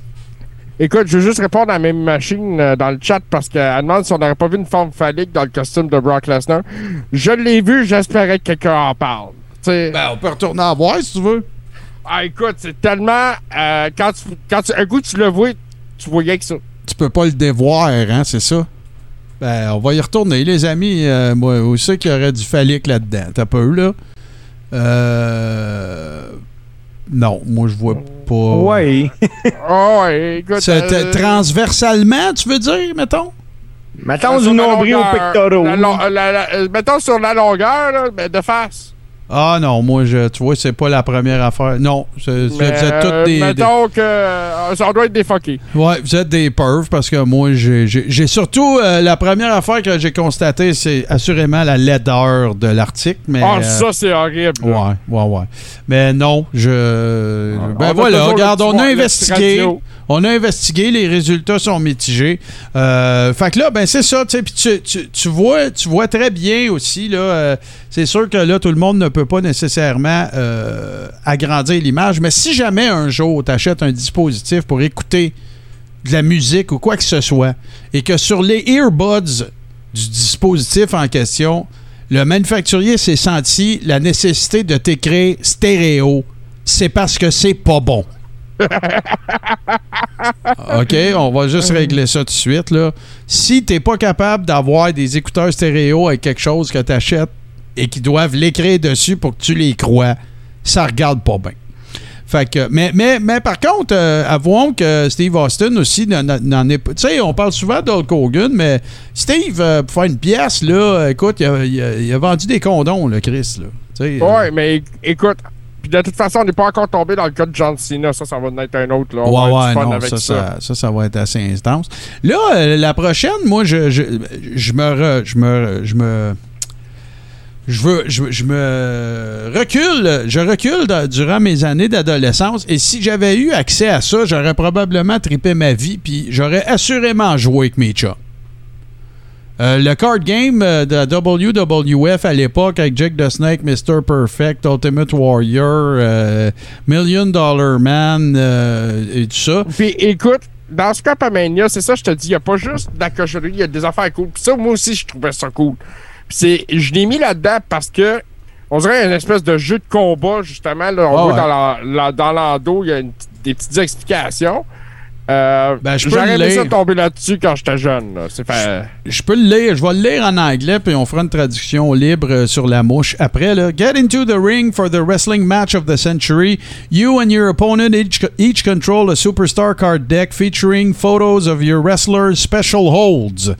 Play your highest takedown cards to force your opponent to the mat, then try to pin your opponent. Play two pin cards and a referee card to win the round and collect paints. First to score five points wins the match. But wait, there's more. Ready for a four-player tag team challenge match. Tu peux même faire des combats par équipe avec ça. You'll need four different wrestler card decks to play. Collect all of the decks so you can mix and match your favorite wrestlers in the ring. Puis il y en avait pour six lutteurs. Fait qu'en gros, ben, chaque lutteur avait ses. Tu sais, comme Jake devait avoir le DDT, euh, euh, Kurt Hennig devait avoir son dropkick, puis son Fisherman suplex, puis toute la patente. Et ben, tu pouvais. euh, J'imagine que ça devait. Tu sais, tu devais avoir des rondes où est-ce que là, tu sors ta carte, puis là, ben, tu, tu fais tel move, puis blablabla. Mais c'est sympathique. Moi, c'est sûr et certain que, que j'aurais joué. Les cartes sont belles, ça a l'air vraiment cool. Les decks aussi. C'est sûr, sûr, sûr que ce jeu-là, moi, euh, geek comme j'étais, c'est clair que j'aurais joué. Ouais, fort probablement. Comme je te dis, moi, je trouve que c'est un petit item cool. Puis c'est en vente pas trop cher sur eBay pour ceux que ça intéresserait. Ah ouais, hein, on fait-tu des tournois puis tout, là? on continue ça. Et là, euh, écoute, c'est. on va laisser Steve nous en parler de celle-là parce que c'est une de ses contributions. Une autre cochonnerie, euh, évidemment, que Hulk Hogan a, euh, a mis de l'avant. Et c'est bien sûr sa ligne 1-900 qui, qui devait coûter. euh, on était à la belle époque de vous avez besoin de la permission de vos parents pour appeler 1,99 la minute, là, genre. Ouais, ben là, de ce que j'ai pu trouver, c'est 1,49 la minute, mais un appel dure 4 minutes. Ouais, mais c'est la première minute à 1,49. Ensuite, c'est 99 cents la minute avec la permission de tes parents. Puis peut-être que, les enfants appelaient là et qu'ils se faisaient dire Obey your parents. Obey your parents. Ça se peut, hein? Mais là, Mais, euh, euh, ouais, vas-y, Steve, excuse-moi, continue. Moi, j'ai quand j'ai j'ai tombé là-dessus, c'est parce que j'étais abonné à un groupe justement que hum, il, il montre des anciennes cartes de lutte qu'il y a eu. Puis euh, d'ailleurs, je vais commencer à faire ça une carte de- dans le Coréron, parler d'un gala de lutte qu'il y a eu une fois de temps en temps. Puis là, quand j'ai tombé là-dessus, j'ai fait comme je ben voyons donc. J'ai Hulk et, et a, a eu sa ligne 1-900. Ça a tellement dû rapporter parce que tu t'en as des kids là, qui voulaient des nouvelles de Hulk Hogan, puis entendre. Hulk Hogan, puis euh, Steve, je- si tu te souviens bien, quand euh, Hulk Hogan avait été démoli par Earthquake, Ouais. euh, il avait instauré une ligne où les gens pouvaient appeler pour envoyer des bons vœux. Puis ouais. justement, ce genre de ligne-là, pour avoir des nouvelles de la santé du Hulkster. Puis, ont en faire du cash avec ça. Mais, mais là, j'ai des détails additionnels pour vous autres. C'est encore plus une gamique que qu'est-ce qu'on est en train de se dire. là. Parce que, en fait, là, je vais, excusez, il va y avoir bien de l'anglophone à soir. Hey, Hulkamaniacs, here's your chance to hear from the Hulkster. Every day you can hear a new Power Packed message. T'écoutais un message. Tu y parlais pas, là. Non. Tu es malade. Voir Ben, qu'Hogan, il sûr était chez eux. Hey, I gotta take my phone, the phone calls from my Hulkamaniacs, brother. C'est sûr qu'il était pas chez eux en train de faire ça. Là. Ça, c'est la première affaire que je remarque. Deuxième affaire que je remarque, c'est que ça appartenait à Titan, Titan Sports, ça, cette affaire-là. C'était à la WWF. C'était pas un spin-off de cossin gamique mafieux que Hulk Hogan a fait. C'est Vince, là, en arrière de ça. On va Oh, partir une ligne, un essai. Et l'autre chose à laquelle je veux vous sensibiliser, c'est que la première instance, en fait, le truc que je pense que Steve a trouvé au départ, c'était une carte qui se déroulait euh, le dimanche 22 septembre 1991 au euh, Los Angeles Sports, Arena. Je vous fais euh, la carte qu'il y avait ce, ce soir-là. Sid Justice contre Undertaker dans un casket match. C'était pour la ceinture. euh, le, match suivant, pardon, c'était pour la ceinture intercontinentale. Bret Hart qui était champion contre Warlord. Ensuite de ça, euh, Legion of Doom, euh, Hawk and Animal qui était champion par équipe contre les Nasty Boys. On avait pour la ceinture Million Dollar Virgil contre Million Dollar Man Ted DiBiase. Bushwhacker Butch contre Beverly Brothers, celui qui s'appelait Beau. AXA Jim Duggan contre IRS et Texas Tornado, c'est-à-dire Kerry Von Erich contre euh, Tom Nord de Berserker, qui était une pâle copie de Bruiser Brody. Alors voilà, c'était pas pire carte pareil. Moi, je serais allé voir ça, cette gars-là. Ben oui, moi aussi. C'est clair, mais euh, une, autre, euh, une autre des très et trop nombreuses euh, gamiques pour soutirer du cash aux enfants de Vince et de Hogan. Euh, voilà, un, un autre grand classique. Savez-vous c'était qui l'autre gars qui était le spécialiste des lignes 800? C'était sa gamique à lui? Mean. Gene Okerlund.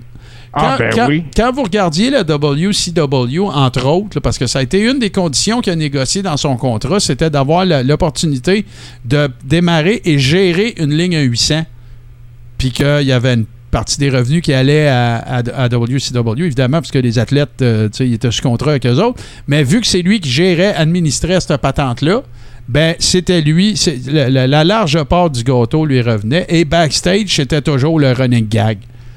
Euh, Mean Gene avec ses crises de ligne à 800, puis blablabla. Fait que, on continue, on en a beaucoup euh, cette semaine. Et là, ben écoute, hein, euh, qui ne voudrait pas sa part du gâteau, euh, évidemment, relatif euh, au monde de la lutte. Et là, ben, euh, tu vas nous expliquer ça, JC. Oui, ce sont des moules à gâteau, mais c'est parce que la, photo qu'on voit, les explications, il n'y a aucune mention d'Hulk Hogan. Ça y pseudo-ressemble, mais on n'en parle jamais. Ouais, c'est ça. Puis écoute, je, je sais pas si c'est un produit officiel. Si je me fie au petit guide d'instruction qui est dedans, oui, il y a le logo de la WWF à l'époque. Moi, ça me rappelle quand j'étais petit cul, là, puis que c'était ma fête, tu sais, ma mère me faisait un gâteau, là, elle avait un moule en papillon. Tu sais, c'était pas Hulk Hogan, mettons. Bah ouais, c'est ça. euh, mais c'était ça qu'on avait, on n'avait pas d'autre. Ben, Fait que c'était ça, puis c'était tout. ben, Mais ça, tu sais, ma mère aurait fait ça. Elle aurait mis un beau petit crémage jaune là-dessus. Là. Puis elle aurait dit, Ben, ça va être ça. t'aurais été fou comme de la marde. Ah ouais, non, écoute. Mais ça se dit, c'est ça. C'est un moule à gâteau de Hogan. Rien de plus, rien de moins à dire là-dessus. T'aurais été fou comme de la marde, brother. Ah, certainement. Euh, le, le moule à gâteau Hulk Hogan, bien sûr. Et euh, voilà. Puis, tu sais, euh, la quantité de stéroïdes qu'il a, a pris aussi, ça devait être très bon pour faire un soufflé. Oh! oh, oh, oh. Oh! Euh, Oh. hey, on continue. Et là, celle-là, c'est celle qui me laisse euh, le plus perplexe. Et il faut absolument que je lui fasse une entrée en matière. Moi, j'aimerais qu'on m'explique dans quel univers une compagnie qui s'appelle Good Luck Undies ou les, euh, le- le- le- le- les, les bobettes porte-bonheur. Ah, t'as- écoute, puis ça, Martin, j'ai tellement de choses à dire là-dessus. Ben, faudrait que tu m'expliques en quoi qu'elles aient cette effigie dessus te rendrait plus chanceux, d'autant plus que tu te promèneras pas en bobette dans la rue. Alors voilà. C'est. Écoute, tout à fait, ça te rendra pas plus chanceux.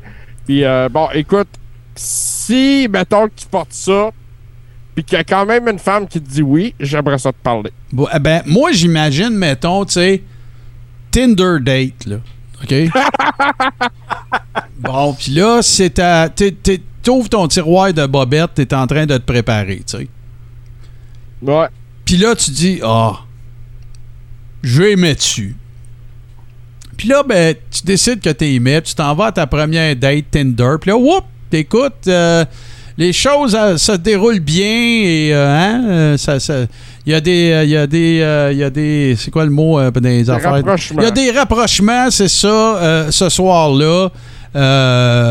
Puis là, ben, arrive un moment où est-ce que tu dois te départir de ton pantalon et que ta Tinder date te voit porter ça. Moi, je pense vraiment, sincèrement, que c'est terminé. là. Oh non, c'est clair. C'est- Moi, là, c'est clair. depuis, depuis que je l'ai regardé, les gars, là, tu sais, sur un bord, t'as André, mais sur l'autre bord, à l'intérieur de la cuisse, c'est quoi? Euh, l'air sale. non, non, c'est des écritures. C'est écrit Andrew. Ah, tu veux dire à l'intérieur, comme, Oui. là? J'ai j'ai l'impression que c'est son épaule de l'autre côté. Ouais, J'ai on- l'impression qu'ils ont mis la même face des deux bords. Je Ouais. dis ça de même, là. c'est ben, c'est encore pire d'abord. Écoute, Si- c'est là, ça, là. Ça, là, c'est en vente actuellement sur Amazon. C'est pas du vieux shit, là. OK, moi, je n'achète, j'ai aimé un soir, puis je vous dis la réaction de Guylaine Bon, après. parfait. Parfait. Ah, J'aime écoute, ça. tant que tu- écoute, on veut ça. savoir. On veut des vidéos aussi. On Ça, veut- ça va valoir une feuille très sale. Oui, oui, oui, ça va être la feuille souillée, je pense. Puis, euh, faudra pas que tu te surprennes non plus, Steve, si tu finis sur le couch ce soir-là. Euh, on continue. Et là, ben, celle-là, euh, ça, ça fait un bout de temps que, que JC m'en avait parlé. Euh, J'attire votre attention sur le fait que, bien qu'il est très clair de qui il s'agit sur cette reproduction grandeur nature, à quel point la face du dude ne ressemble pas au principal intéressé. C'est assez troublant. Euh, Parle-nous de ce statut-là, mon JC. Ben ça, c'est naturellement une statue grandeur nature de notre Hulkster préféré. Euh, Puis ça- on voit que ça traîne dans le garage. Là. Ça prend un peu la poussière. euh, Juste à côté de la DeLorean. euh, ouais, ben c'est ça. Je pense que c'est une Mercedes en fait. OK. Mais euh, c'est ça. Ça doit pas être donné comme statut. Euh, c'est tout ce que j'en sais, là, à vrai dire. Là. Euh, mais tu peux acheter ça pour quelque chose comme 8000 pièces US. Ah, juste ça? Oh, oh, hey, moi, je pensais que ça serait euh, 15, 20, 30 000. Mais euh, ça, là, ça me donne vraiment le sentiment d'un drunk purchase. Ça, c'est quelqu'un qui était à le brosse qui a acheté ça. Puis la, elle finit entre le bike puis le char dans le garage. Là. Ouais, ouais. Moi, ça me donne l'impression que c'est quelqu'un qui est relativement bien nanti, qui a pris trop de tequila un soir, qui est allé au Hogan Surf Shop, puis qui a frippé 10 000, puis qui est revenu chez eux avec ça. C'est ça que ça me donne comme impression, là, parce que ça y ressemble même Mais- pas, Calis. Mais ça, c'est dit, tu sais, c'est, euh, dans la description, ça disait que c'est du plâtre. Ça doit être quand même assez lourd. Là. Bon, ouais, mais ça, si t'as moyen d'avoir une Mercedes pas un vieux bicycle à gaz dans ton Ah, garage, c'est sûr. Tu peux t'as la moyen de te payer un. U-Haul, là, c'est ça. Fait que, puis euh, Wawa Tata Wow, notre rayon de soleil de l'ironie euh, mentionne, il ressemble à Hogan 2022 quand même. Ouais, c'est- ouais. c'est- c'est pas faux. ressemblance, c'était peut-être euh, une euh, prémonition. Ouais, ouais, c'est ça. Et là, bon, on s'en va vers des affaires un petit peu plus cool parce que moi, je les ai toutes trouvées très belles, ces figurines-là. C'est c'est vraisemblablement des figurines pas mal de collections, des reproductions de la belt. Euh, Sean avec son kit de, de Mania 2012, le Iron Man match, euh, avec la ceinture, une des plus belles versions, tant qu'à moi, de la ceinture de la I.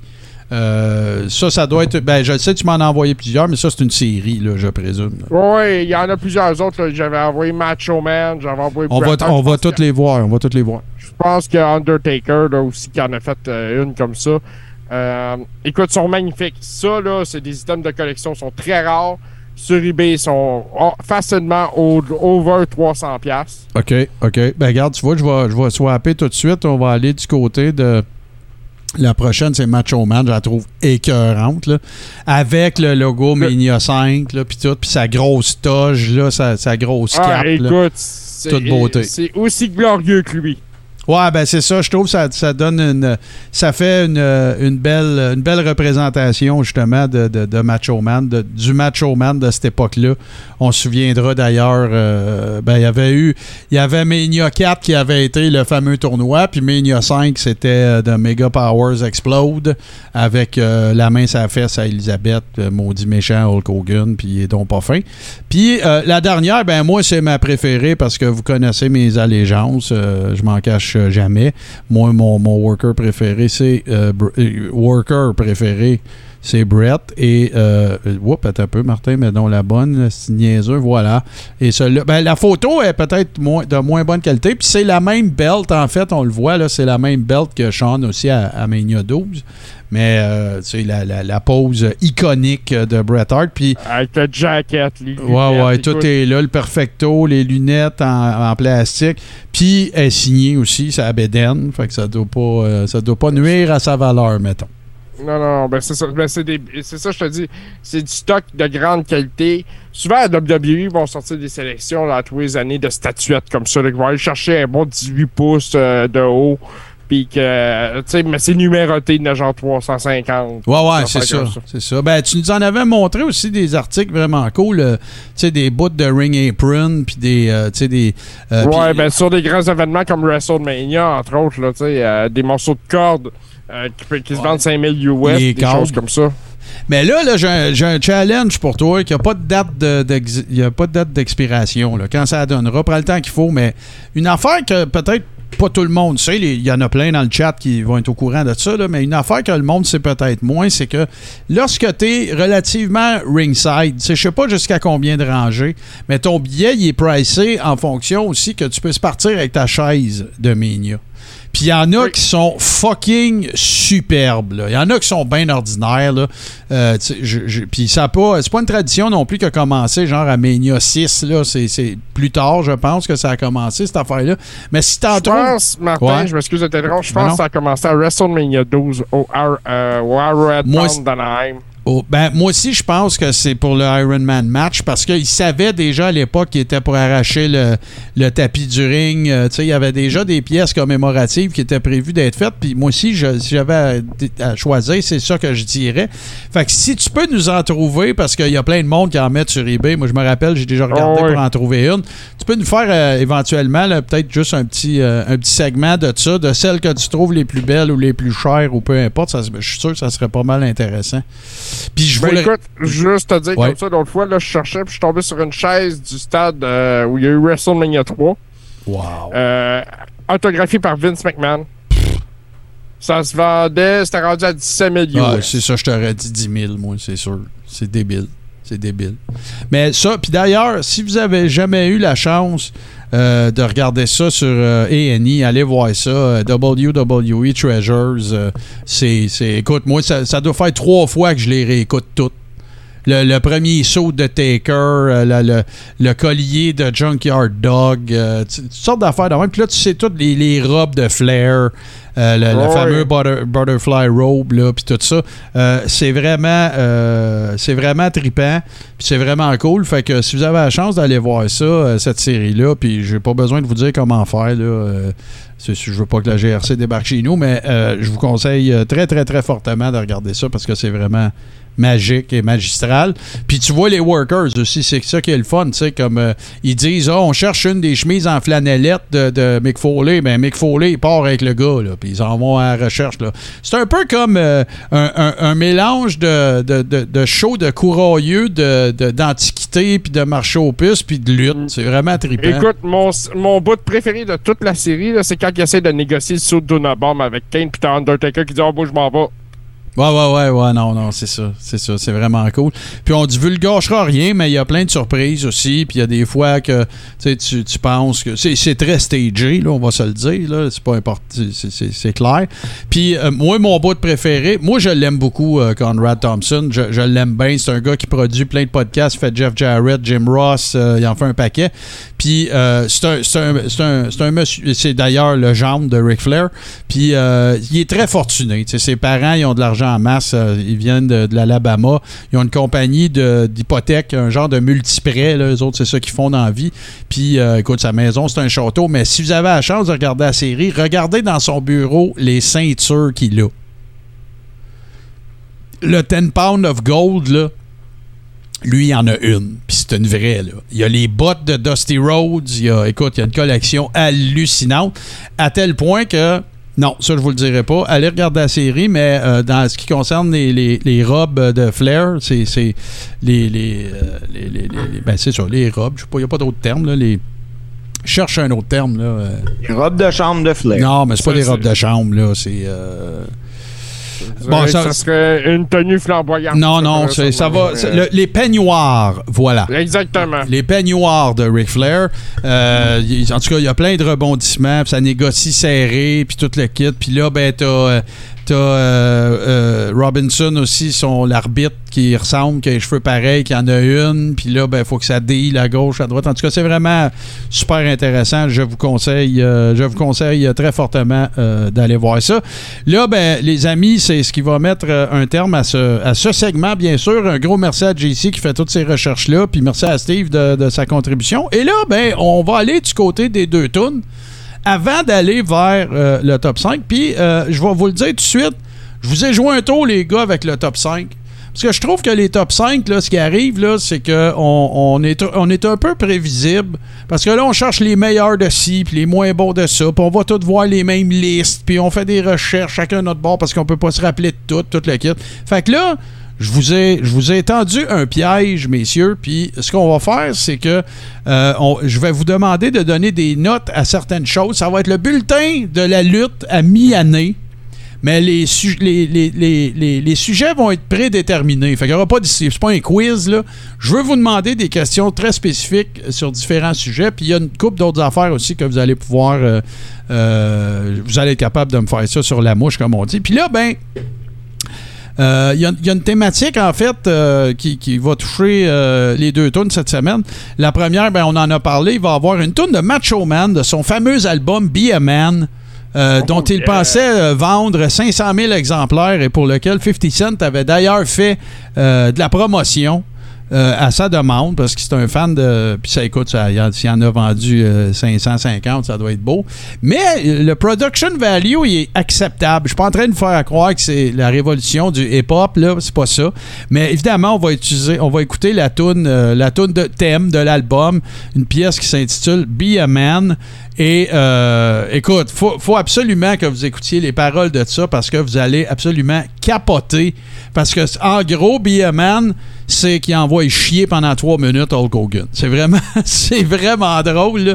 Si tu écoutes cette tune-là, là, puis que tu te dis, ouais, ouais, c'était des chums, puis ils ont bien fait de faire que Hogan l'intronise au temple de la renommée, là, vous allez changer d'idée.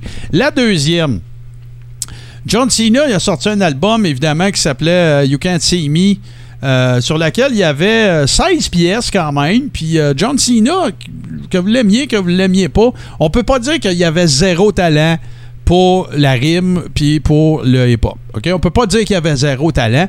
Son album, euh, en fait, s'appelait You Can't See Me et c'était avec un autre euh, hip-hop artist qui s'appelait The Trademark. Donc, euh, la, pièce qui suit, il y a toujours la thématique de, de, de- de- d'homme dedans parce qu'elle s'intitule Bad Bad Man. Ça me tentait pas de vous mettre les classiques parce que moi, il me tombe ses nerfs.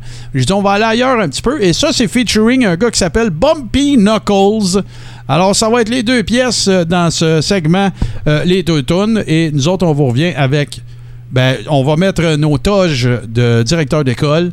Et ça va être euh, le moment de la remise des bulletins de mi-année dans le monde de la lutte. Tout de suite après, Be a Man de Macho Man et John Cena and the Trademark Bad Bad Man.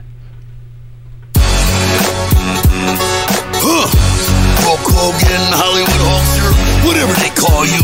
I'm coming after you, you coward. I it you set it off. Set it off. Used to be hard Hulk, now you done cursed off. Doing telephone commercials, I seen ya. Dancing in tight as a ballerina. I knew all along you had those tendencies. Cause you've been running from macho like I got a disease.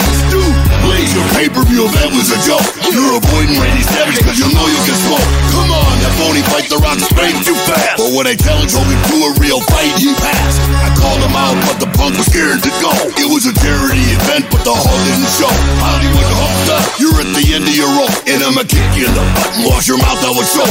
Cause, like Rodney Dangerfield, you get no respect. So come on, Hulk, let's wreck so I can put you in check. Be a man, Hulk. Come on, don't be scared. You're running from macho, that's what I heard. Be a man, Hogan. Come on, don't be a chump. I never thought Hulk would go wild like a punk. Be a man, Hulk. Come on, don't be scared. You're running from macho, that's what I heard. Be a man, Hogan. Boy, you's a chump. Cause Hulk Hogan is a real big punk. They call you Hollywood. Don't make me laugh. Cause your movies and your acting skills are both crap. Your movie straight to video, the box office can't stand. While I got myself a feature role in Spider-Man. You hiding man, but when I find you, it's gone. And when I slam it to the door, you wish you was never born. I smell a coward. Is that you, Hogan? Macho's gonna kick your butt is a slogan. You tried to ignore me thinking I'll go away. But I'ma keep on messing with you do day after day. And once you step two, Macho, oh, you through. The joke's on you, so Hulk, what you gonna do? Probably nothing, cause you're a real big punk. You call my dad up on the phone, man, you's a chump. Cause if you really got static, take it up with me. And I'll pump your butt out for the world to see. Be a man, Hulk. Come on, don't be scared. You're running from macho, that's what I heard. Be a man, Hogan. Come on, don't be a chump. I never thought Hulk would go wild like a punk. Be a man, Hulk. Come on, don't be scared. You're running from macho, that's what I heard. Be a man, Hogan. Boy, you's a chump. Cause Hulk Hogan is a real big punk. Be a man, Hulk. Come on, don't be scared.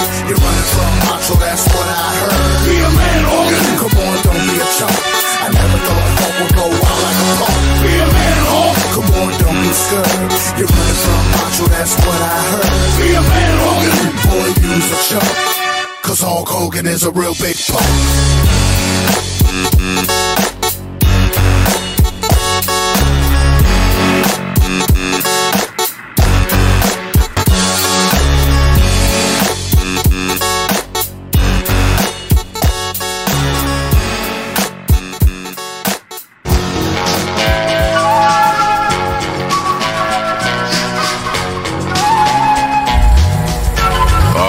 Did it now. Chaos, you should have put this one in the vault, man. They not ready. They don't know what's coming, man. Oh, we gonna drop this on them right here. Y'all ain't ready for this. Y'all ain't ready for none of this. Your boy's a bad man. And we invading the streets. Make them clap a rapper skirt. They be dropping the heat. Shock the world, now I'm standing alone. I flip fools like them clamshell cellular phones. You can't help but nod your head to the track. Fuck the water down rap. We be taking it back. Give it to me straight. Ain't no chasing it. Check yourself in the mirror. Ain't no facing it. Cause you playing the role and you planning to fold. This the master plan. We got the planet on hold. We all over the streets like your favorite sneaker. Breaking up your sound like a drive-through speaker. Everything that I be spitting is strong. After I rock, fast forward through the rest of the song. We the monkey wrench that's gonna ruin your plan. And don't fuck with John Cena. I'm a bad man. With the mic in my hands, I'm a bad man. Even in a fight with my hands, I'm a bad man. Living in the streets all my life, I'm a bad man. I'm a bad man. I'm a bad man. With the mic in my hands, I'm with the hands, I'm a bad man.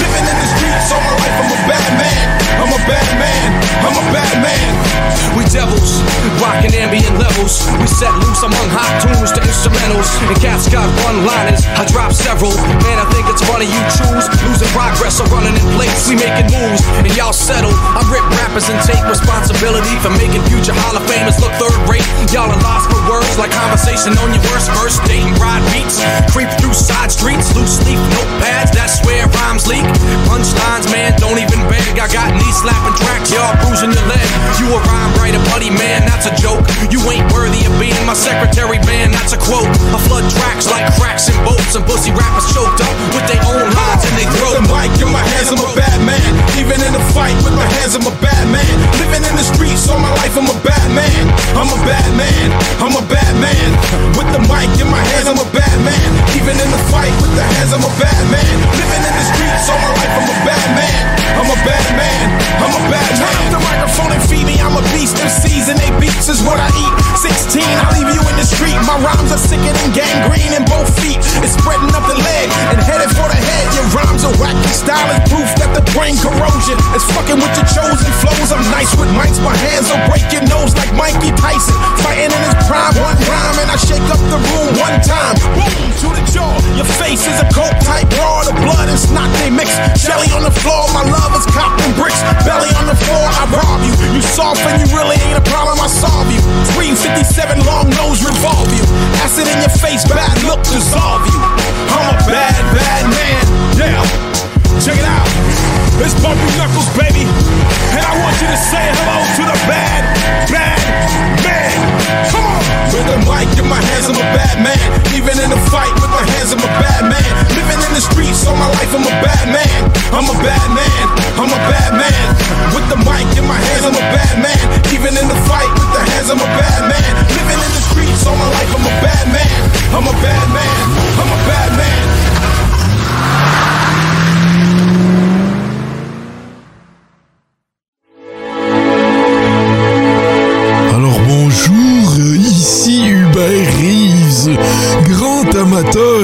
Et de 70% sur les ondes de radio H2O et de l'univers.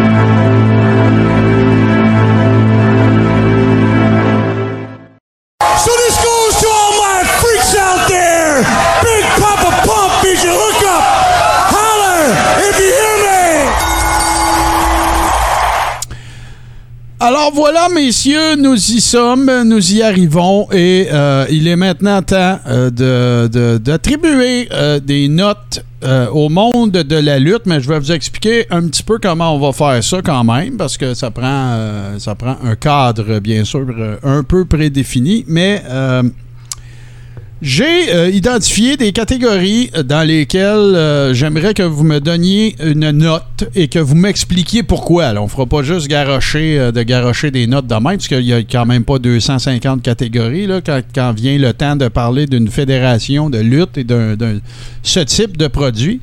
Et euh, ben, la première note que je vous demanderais euh, d'attribuer, et là, ben, on s'entend, il n'y aura pas de top 5, puis il n'y aura pas de number 1, puis il n'y aura pas rien de ça. On commence par parler. Parce que moi, je considère que c'est une affaire hyper importante. Et là, je parle des pay-per-view. Quand je dis des pay-per-view, là, on s'entend, là, je parle des événements majeurs. Là. Je veux pas, euh, on parlera pas de Fastlane, puis on. Mais tu sais, on prend la AEW et on prend euh, la WWE. Et euh, j'aimerais ça que vous me donniez la- la- une note, euh, une, une note pour les performances de la AEW et de la WWE avec des lettres, hein?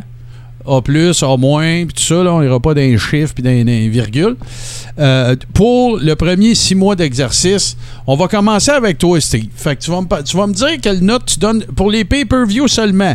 Fait que tu peux pas me dire, moi, mais le storyline, c'est de la merde, mais les. Non, non. Fait que ton sentiment par rapport au pay-per-view pay-per-view majeur des deux organisations et la note que tu leur donnerais, puis tu peux commenter, tu peux m'expliquer un peu euh, d'où proviennent ces notes-là.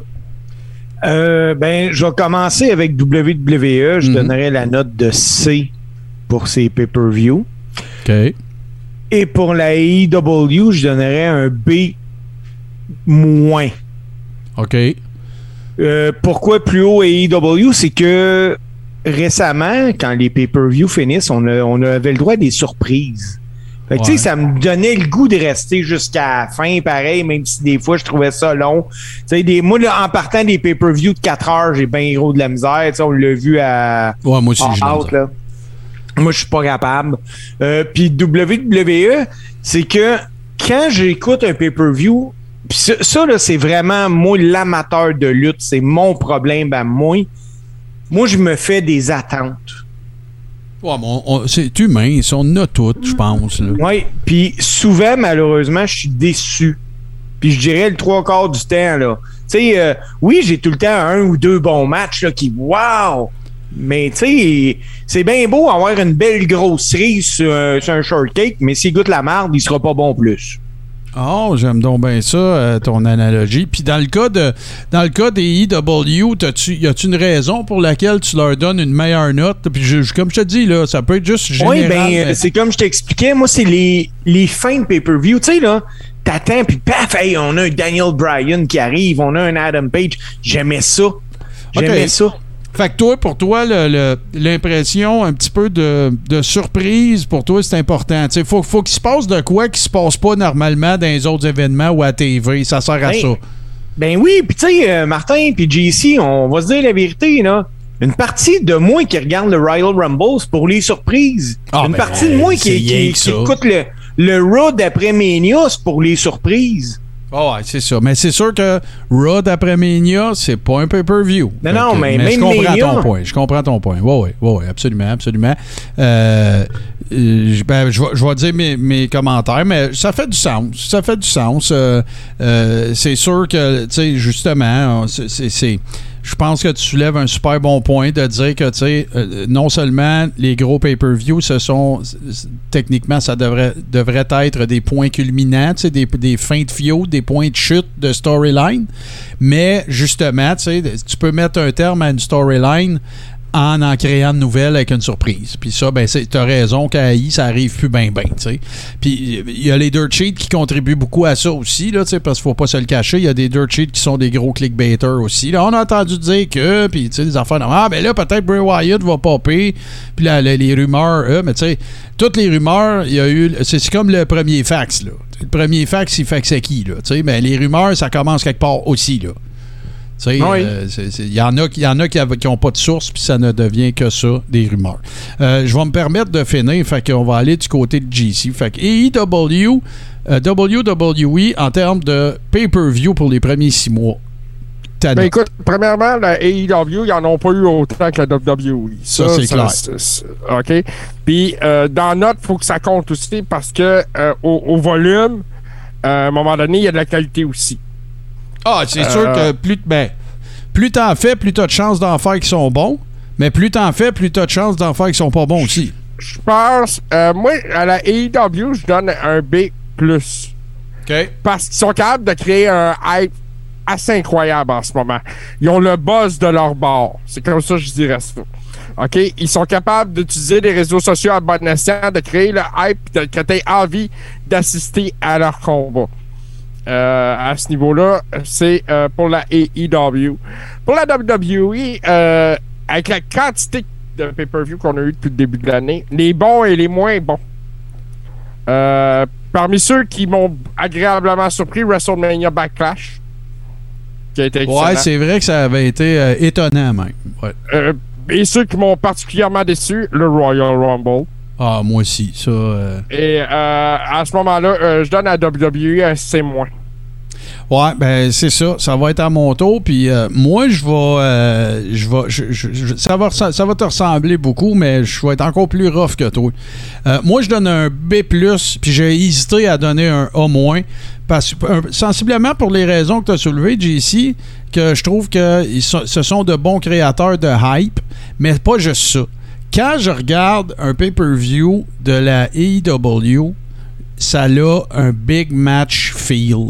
J'ai l'impression que ce que je regarde, c'est important. J'ai pas l'impression de regarder un gros dynamite.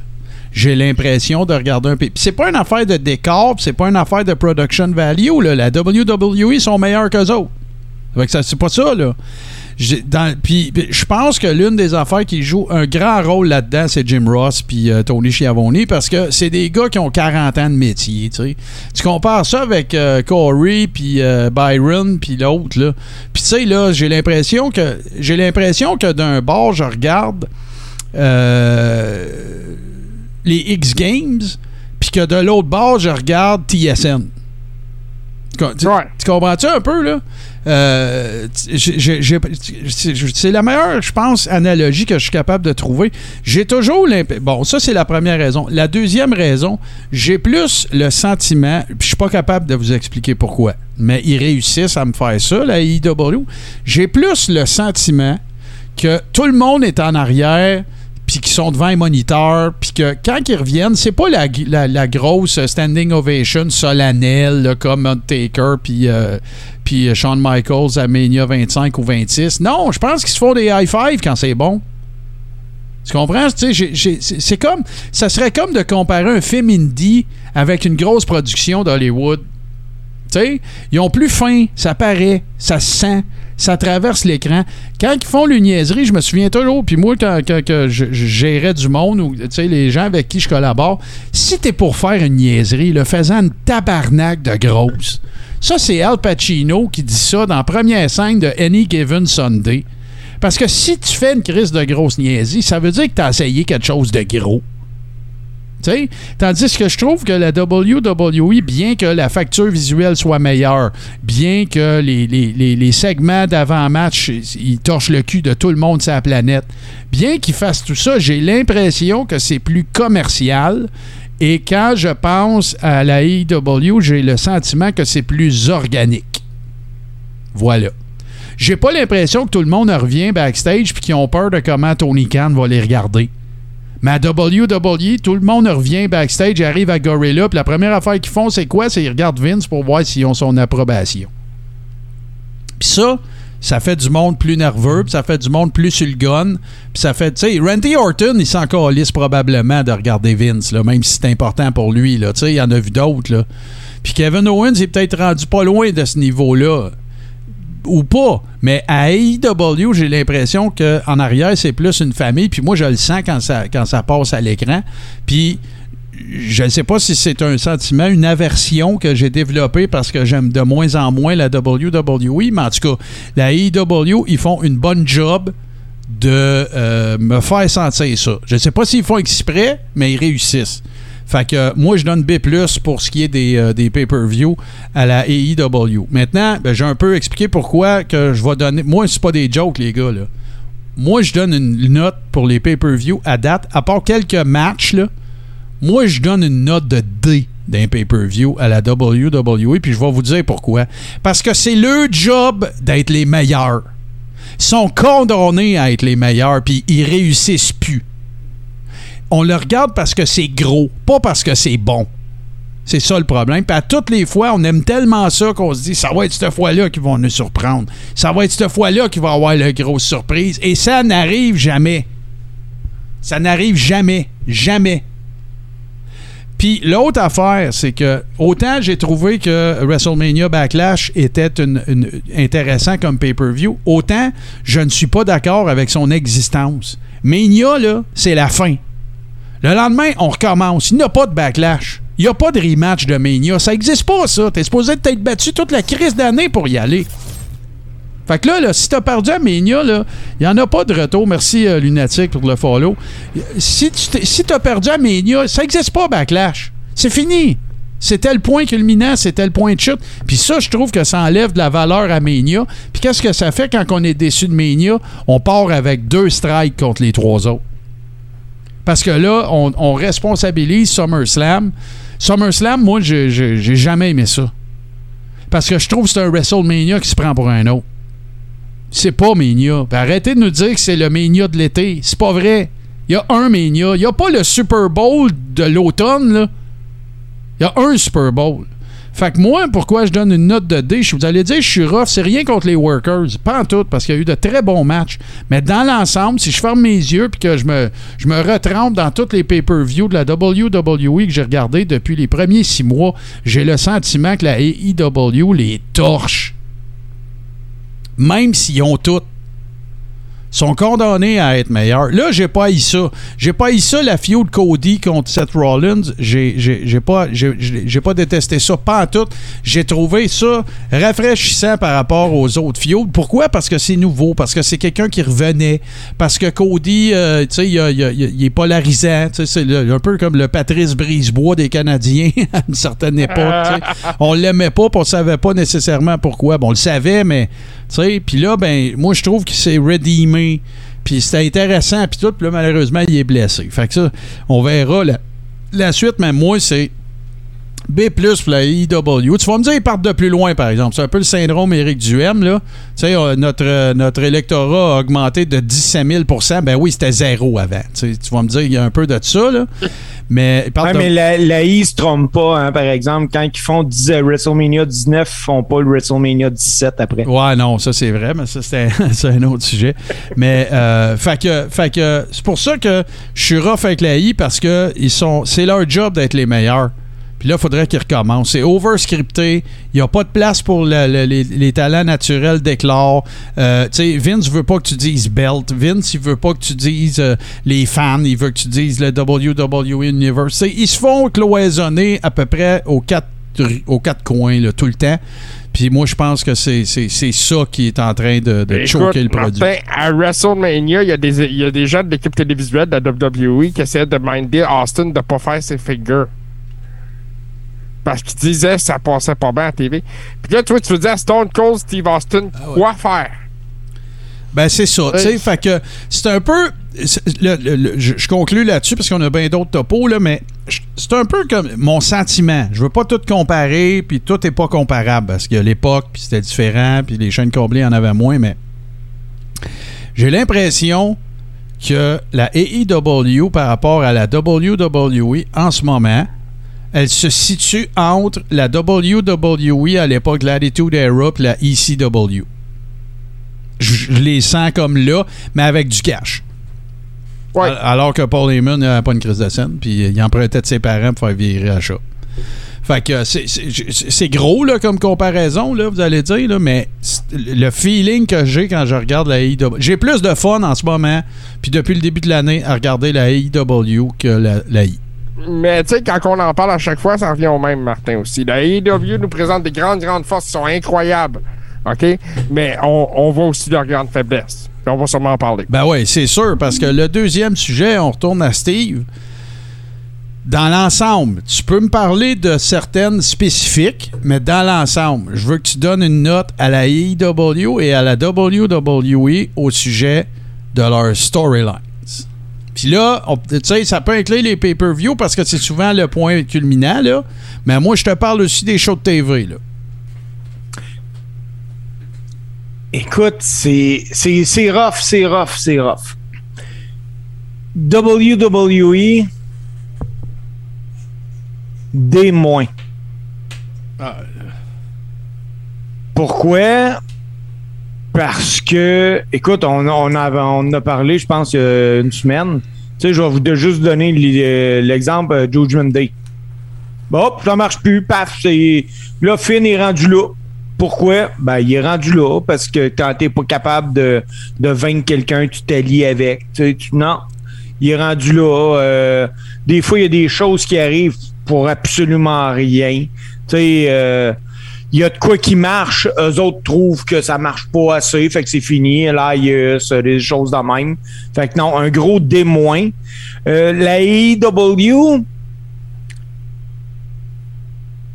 tu sais, moi, il faut que, pour avoir une bonne storyline, il faut que ça soit bien buildé, puis je trouve qu'il faut que ça finisse bien.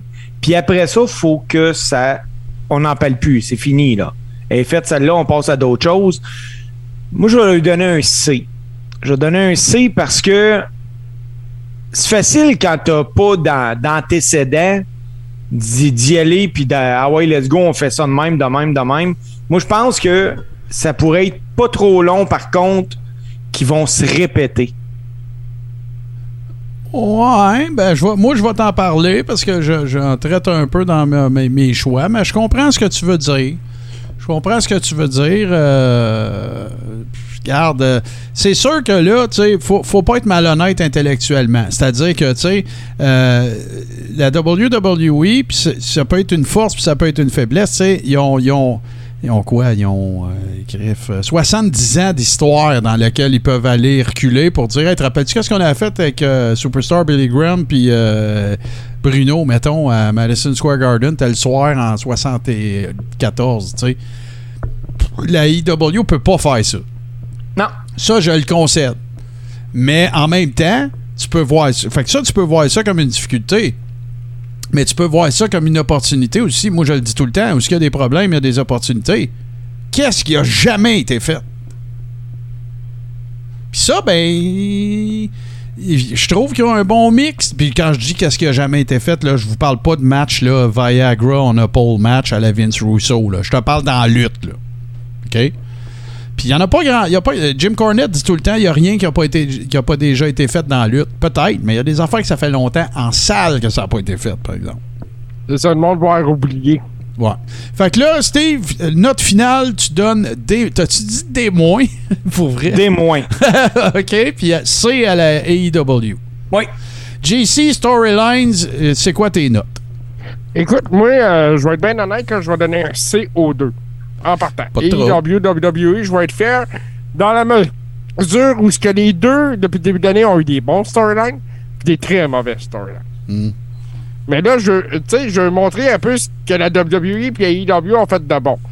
Euh, mettons, là, Austin Theory. J'en parle souvent.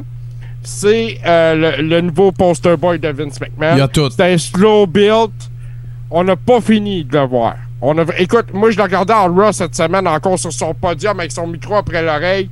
Il, était en contrôle. Ah, il est solide. Pour vrai, il est vraiment solide. C'est un mec comme on en a rarement vu dans les dernières années. Puis en plus, il y a l'athlétisme. Écoute, ce gars-là va aller très loin.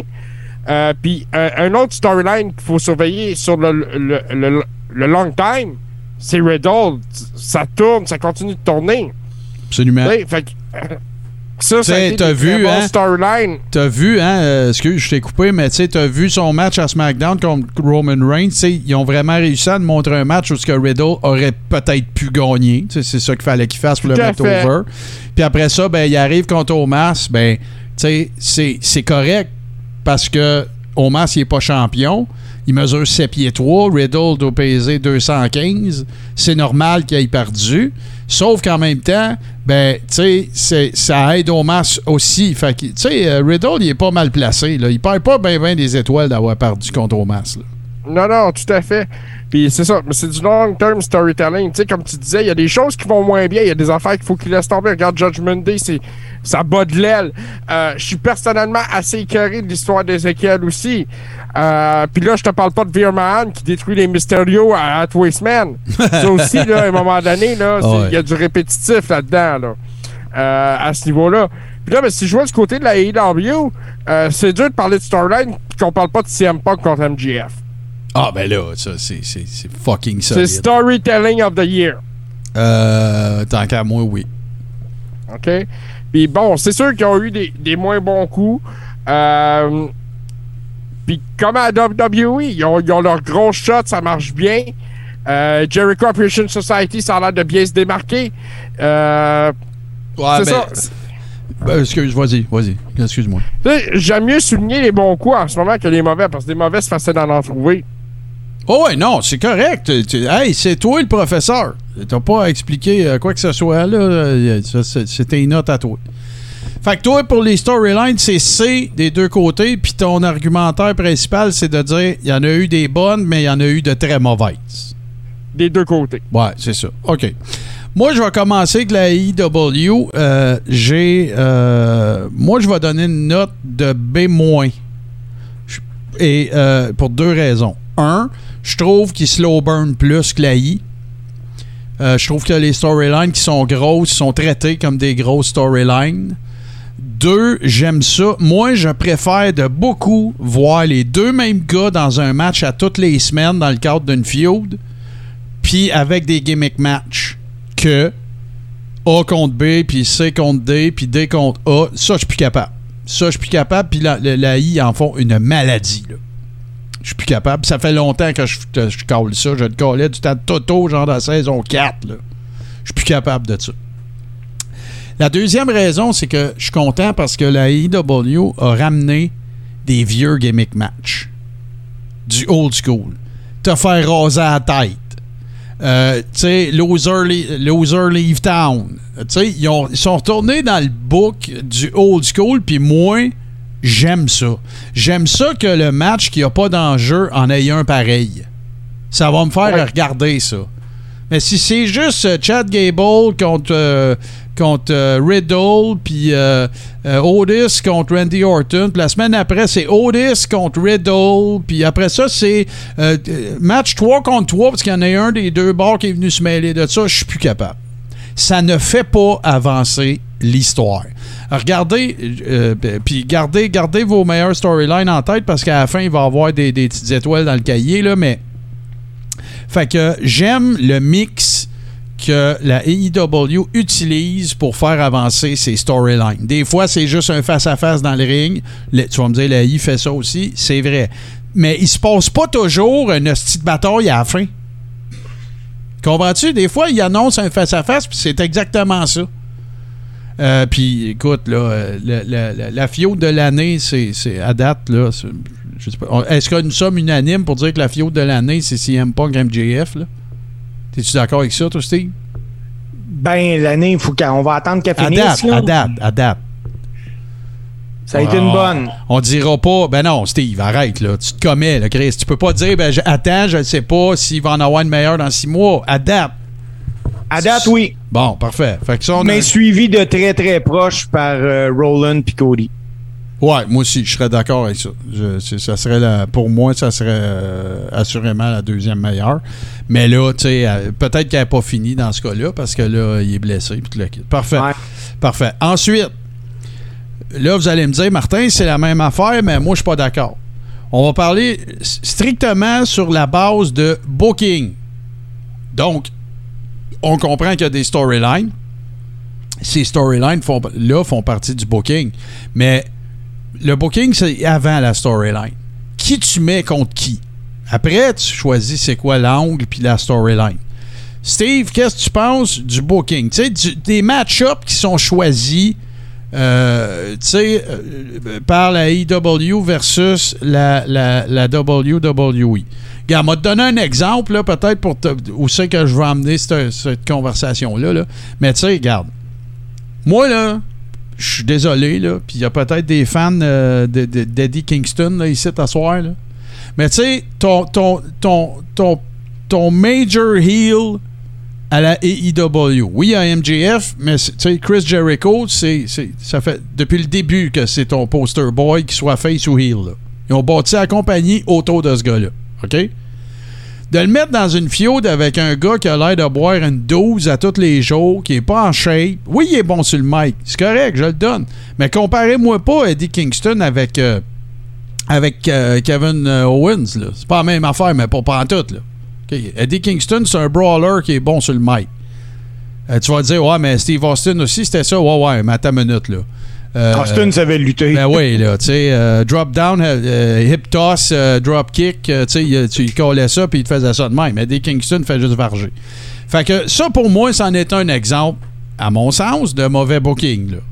Puis à ce que je sache, là, je pense pas que euh, ça l'ait fait euh, remplir l'aréna, là, Kingston Jericho numéro 25. Là. Fait que parle-moi du booking, puis donne une note à AEW puis à la WWE. Puis l'exemple que j'ai utilisé tantôt, c'est pour expliquer ce que pour moi ça représente le booking. La storyline après, c'est, c'est juste l'essence que tu mets dans le char. Mais faut que tu commences par choisir le char.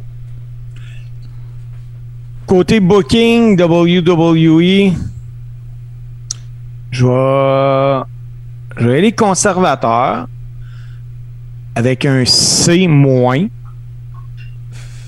Puis j'ai dit conservateur. Ouais. Euh, T'as pas besoin d'être conservateur. Dis qu'est-ce que tu penses pour vrai, là? OK. Z. Parfait. Tu vas nous expliquer ça. Ben, je vais vous l'expliquer, c'est facile. Je suis curieux de me faire prendre pour un épais. Moi, là, je veux voir de la lutte, parce que j'aime la lutte. Moi, là, que là, c'est rendu que là, t'essaies de me faire accraire, toi, que dans le ring puis sur le Titan Throne, c'est pas le même gars, que Ezekiel n'est pas Elias, puis hey, arrête de me prendre pour un hostie d'épais, là. Je curieux de voir des gars être mal utilisés. Pour, selon moi, là, euh, demain matin, tu me dis, Steve, euh, fais-moi ta carte de rêve de WWE. Écoute, tu vas avoir du Rico- Ricochet, du Riddle, du Theory, tu vas. Passe à d'autres choses à un moment donné. Là. Tu sais, ta, ta poutine de A contre B, contre C, contre D, on l'a déjà assez vu. On est tanné, passe à d'autres choses. Sinon, à un moment donné, euh, écoute, je vais écouter Top Model. Si c'est la même affaire, c'est tout le temps la même affaire. Je peux, je peux même pas l'écouter pendant trois mois, puis je vais être capable de suivre, mais que je le réécoute. Fait que c'est ce que je pense du booking de la WWE présentement. J'ai pas été conservateur, je donnais un Z. Bon, puis euh, AEW. AEW, j'haïs pas ça, Martin. Je crois que les gars ont tellement une meilleure latitude qui, peut, qui peuvent nous emmener puis ils peuvent nous raconter une histoire vraiment quand ils luttent. Je vais y aller avec un, un C parce que tu peux tout le temps t'améliorer.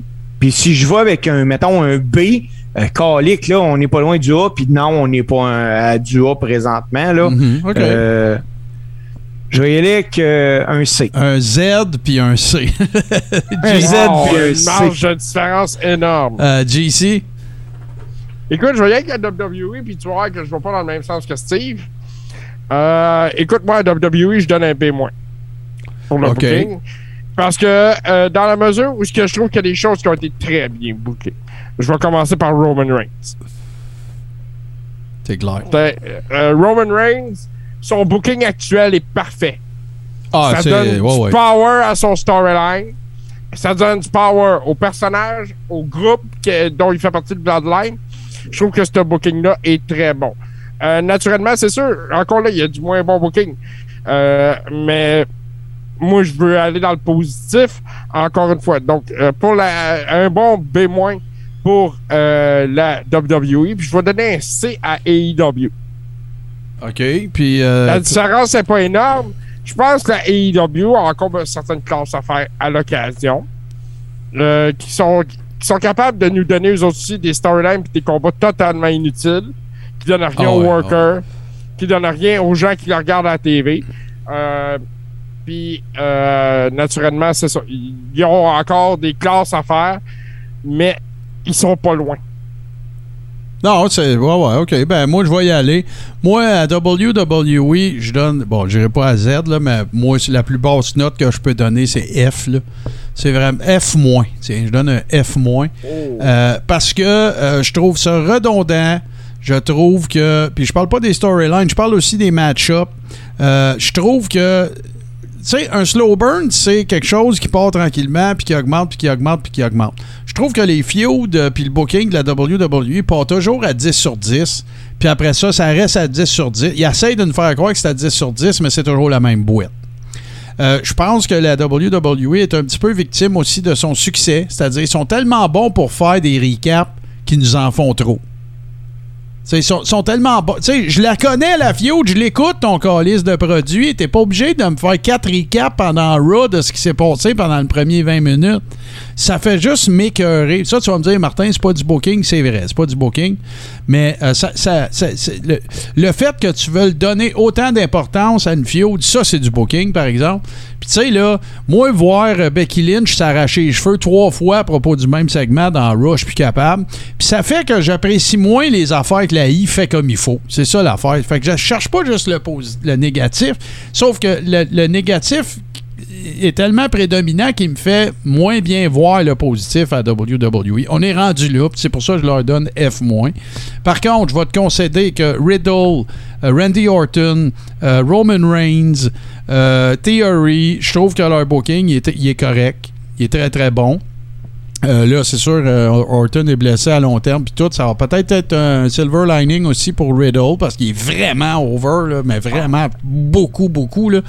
Il a coupé une promo à Raw cette semaine, puis il me semble il parlait du croche, puis il avait rien à écrire à sa mère, puis tout le monde capotait là, dans l'aréna. Fait qu'il est vraiment over. Carrément, il aurait pu dire n'importe quoi. quoi. C'est ça. Fait que, fait que F-, c'est c'est la note que je donne. Euh, par contre, l'affaire que je vais leur donner, qui fait que je leur ai pas donné. euh, euh, whatever, P-, c'est que Roman Reigns en ce moment, il est vraiment bien booké. Ton champion, faut que tu le bookes bien. Puis ça, ça c'est ça qui fait que je ne je lui donne pas Z euh, comme Steve. Fait que ça, c'est la WWE. Maintenant, la, la, la AEW, j'ai tellement trippé sa fio de CM Punk contre MJF que ça me fait l'effet inverse. Je vois moins leur niaiserie. Sauf que, tu sais, euh, Jungle Boy, là, qui, qui- se bat contre des gars qui mesurent 8, pouces de plus que lui, puis 100 livres.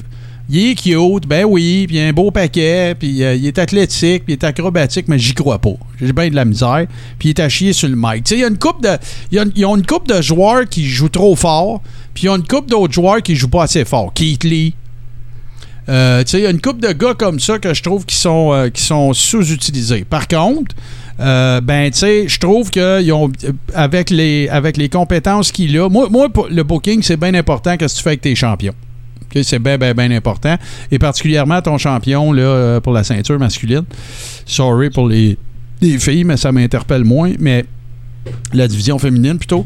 Mais euh, puis euh, je trouve qu'ils ont fait du bon booking avec Adam Page. Là, évidemment, il y a eu la. Il y a eu la.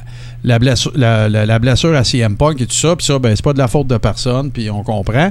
Euh, je trouve qu'ils font un très bon booking avec Wardlow aussi. Le, futur pour la AEW, c'est Wardlow. C'est lui qui va vendre la merch, c'est lui qui va être un main event de tous les pay-per-views à un moment donné.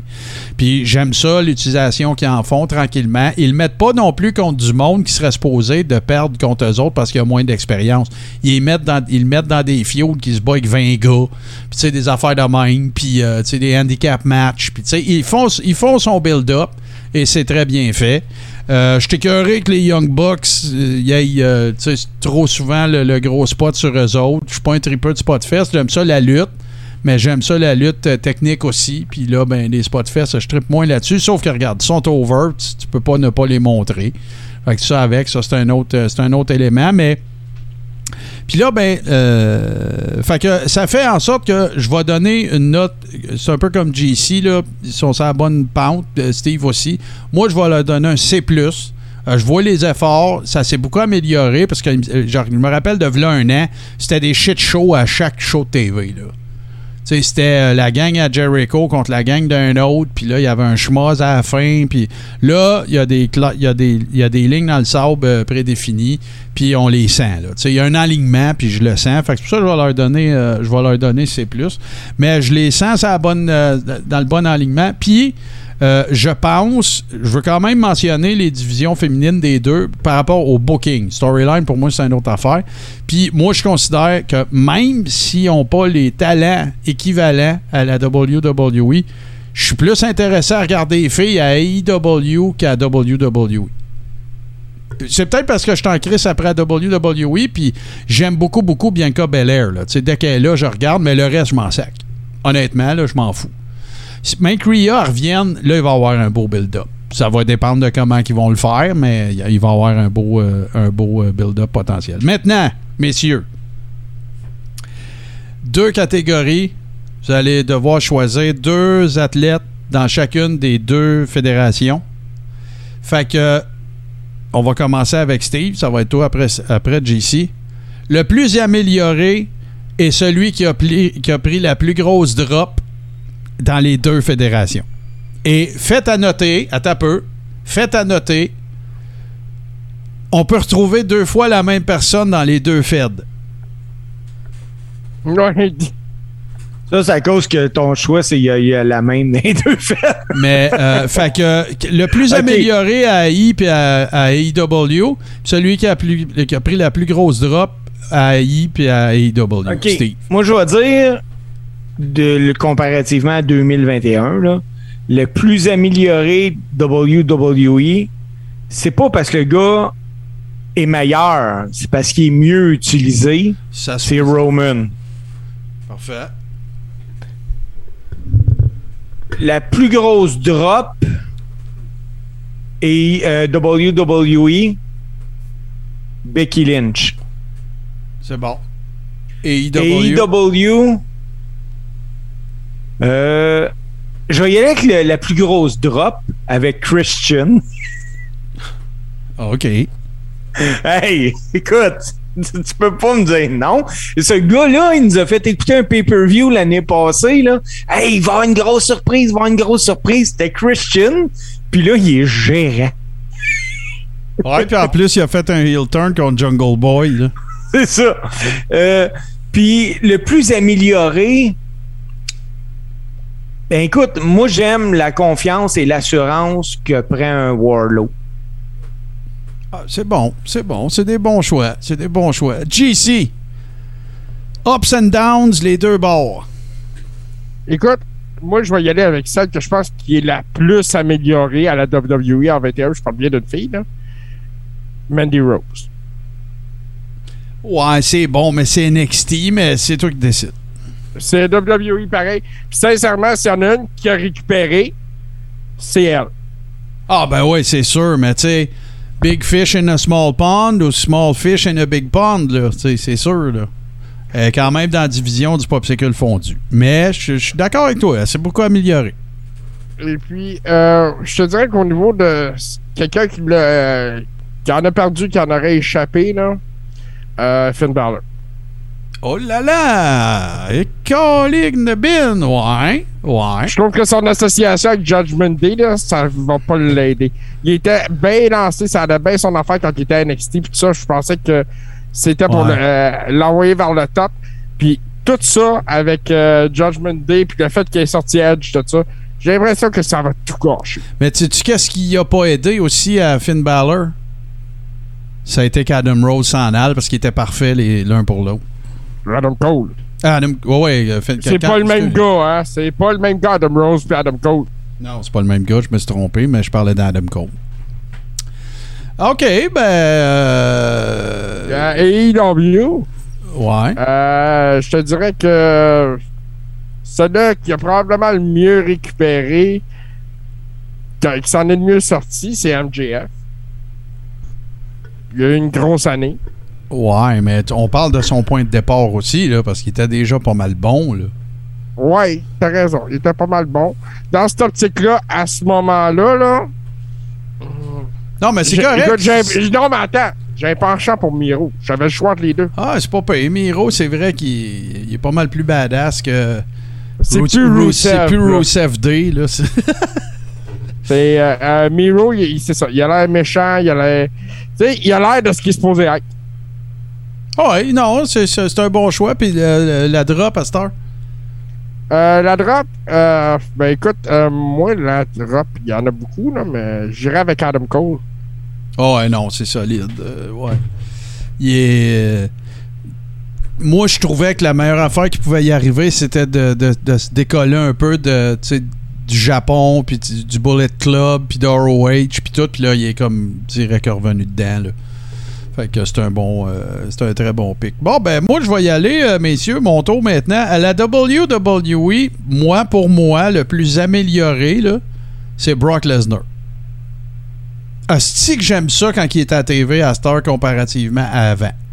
Puis pas, euh, tu sais, là, il y a- son, son espèce de personnage de, de anti-establishment, les cheveux longs, la barbe, le chapeau de cowboy, euh, tu sais, on dirait un gars qui, qui se prenait, un, un gars qui jouait à ça, qui joue plus à ça, là, tu sais. Il a l'air d'avoir du fun. Il a Ben, l'air- euh, euh, J'aime vraiment ça. Je suis tellement d'accord avec toi, Martin. Puis en plus, euh, je te rappelle le storyline qu'il y avait eu avec Sami Zayn, je pense, à la fin de l'année. Ben oui, ben oui. Écoute, c'était drôle. C'était. Le nouveau Brock Lesnar est vraiment euh, divertissant. Quand il a pris le mic la première fois, puis qu'il a fait une knock-knock joke à Bobby Lashley, moi j'ai dit Ah, ça, ça va être un shit show, ça va mal virer, va falloir qu'Eamon prenne le micro, puis j'ai fucking ri pour vrai. J'ai vraiment ri, j'ai trouvé ça vraiment bon, puis hey, c'est quoi plus quétaine les knock-knock jokes, là. Puis c'était vraiment drôle. Moi, mon plus amélioré, c'est Brock Lesnar. J'ai l'impression qu'il se fait du fun comme un petit fou. Puis euh, ça paraît. Ça paraît puis dans son work rate, dans tout. La drop, des drops, des drops, des drops, c'est Becky Lynch. On est passé de une de mes workers préférés de la lutte à je suis plus capable d'y voir la face. Puis oui, oui, vous allez me dire, ben oui, mais là, elle est rendue, euh, elle heel, c'est normal. Non, non, elle me donne envie de changer de poste. C'est pas, euh, c'est pas, euh, je veux, je veux rester pour l'avoir mangé une volée puis l'avoir perdre. Non, non, je m'en calisse. Tu sais, ça, ça, ça, ça atténue mon bonheur général de vivre, de la regarder. C'est pas des jokes, là. Je suis plus capable. Le si de pognage de cheveux euh, sur les comptes de deux quand l'autre kick out, puis euh, toujours l'éternelle victime, puis tout le kit, je suis plus capable. Je suis plus capable, je suis plus capable. Je trouve qu'elle elle s'habille tout croche, je- ses hosties de lunettes en fait en bloc Lego, puis je suis plus capable. C'est assez pour me donner envie de pas écouter Raw quand elle est là. Je vous le dis, là, je suis borderline fast-forward. Vraiment pour la, la, la, la satisfaction personnelle de pouvoir dire j'ai écouté Raw au complet, que je skip pas quand elle est là, mais je suis plus capable. Et pour moi, c'est une gigantesque drop. Totalement, là. Parce que je vois même plus de traces de ce qui l'a rendu over. Je la Ah, trouve. Daman n'est plus là. Je la trouve plus poche que quand elle avait ses lunettes euh, de bicycle à gaz sur la tête. De last kicker, puis tout ça, là, je la trouve plus poche que dans ce temps-là à Star. Puis, ça, a Ah, déjà été, ça a déjà été la worker la plus over de toute la, la lutte la terre. C'est pas des farces, là. C'est vraiment pas des jokes. Fait que ça, c'est ma plus grosse drop à la, à la WWE. Euh, je vais aller du côté de, de la AEW. Euh, moi, quelqu'un que je trouve que le fait de se retrouver à la, à la AEW euh, le- a vraiment f- redoré son blason, c'est euh, Brian Danielson. J'aime ça le personnage qui. Tu sais, il a été champion écolo avec une belt en carton. Puis là, à il se tient avec euh, William Regal puis John Moxley à péter des gueules au monde. Euh, je trouve qu'il s'est amélioré. Il a, il a jamais été pas bon euh, sur le mic. Là. Il a toujours été acceptable, mais là, je le trouve vraiment solide. Puis quand je le vois dans le ring puis qu'il arrive un autre dude, là, je me dis qu'il va en manger une. Il a réussi à me ramener là. Puis on parle de chemise carottée, euh, Brian Danielson, euh, qui, qui- qui était une des bellas. Là. Oui, tout à fait. Puis écoute, euh, justement, lui, il a bien récupéré ça, justement.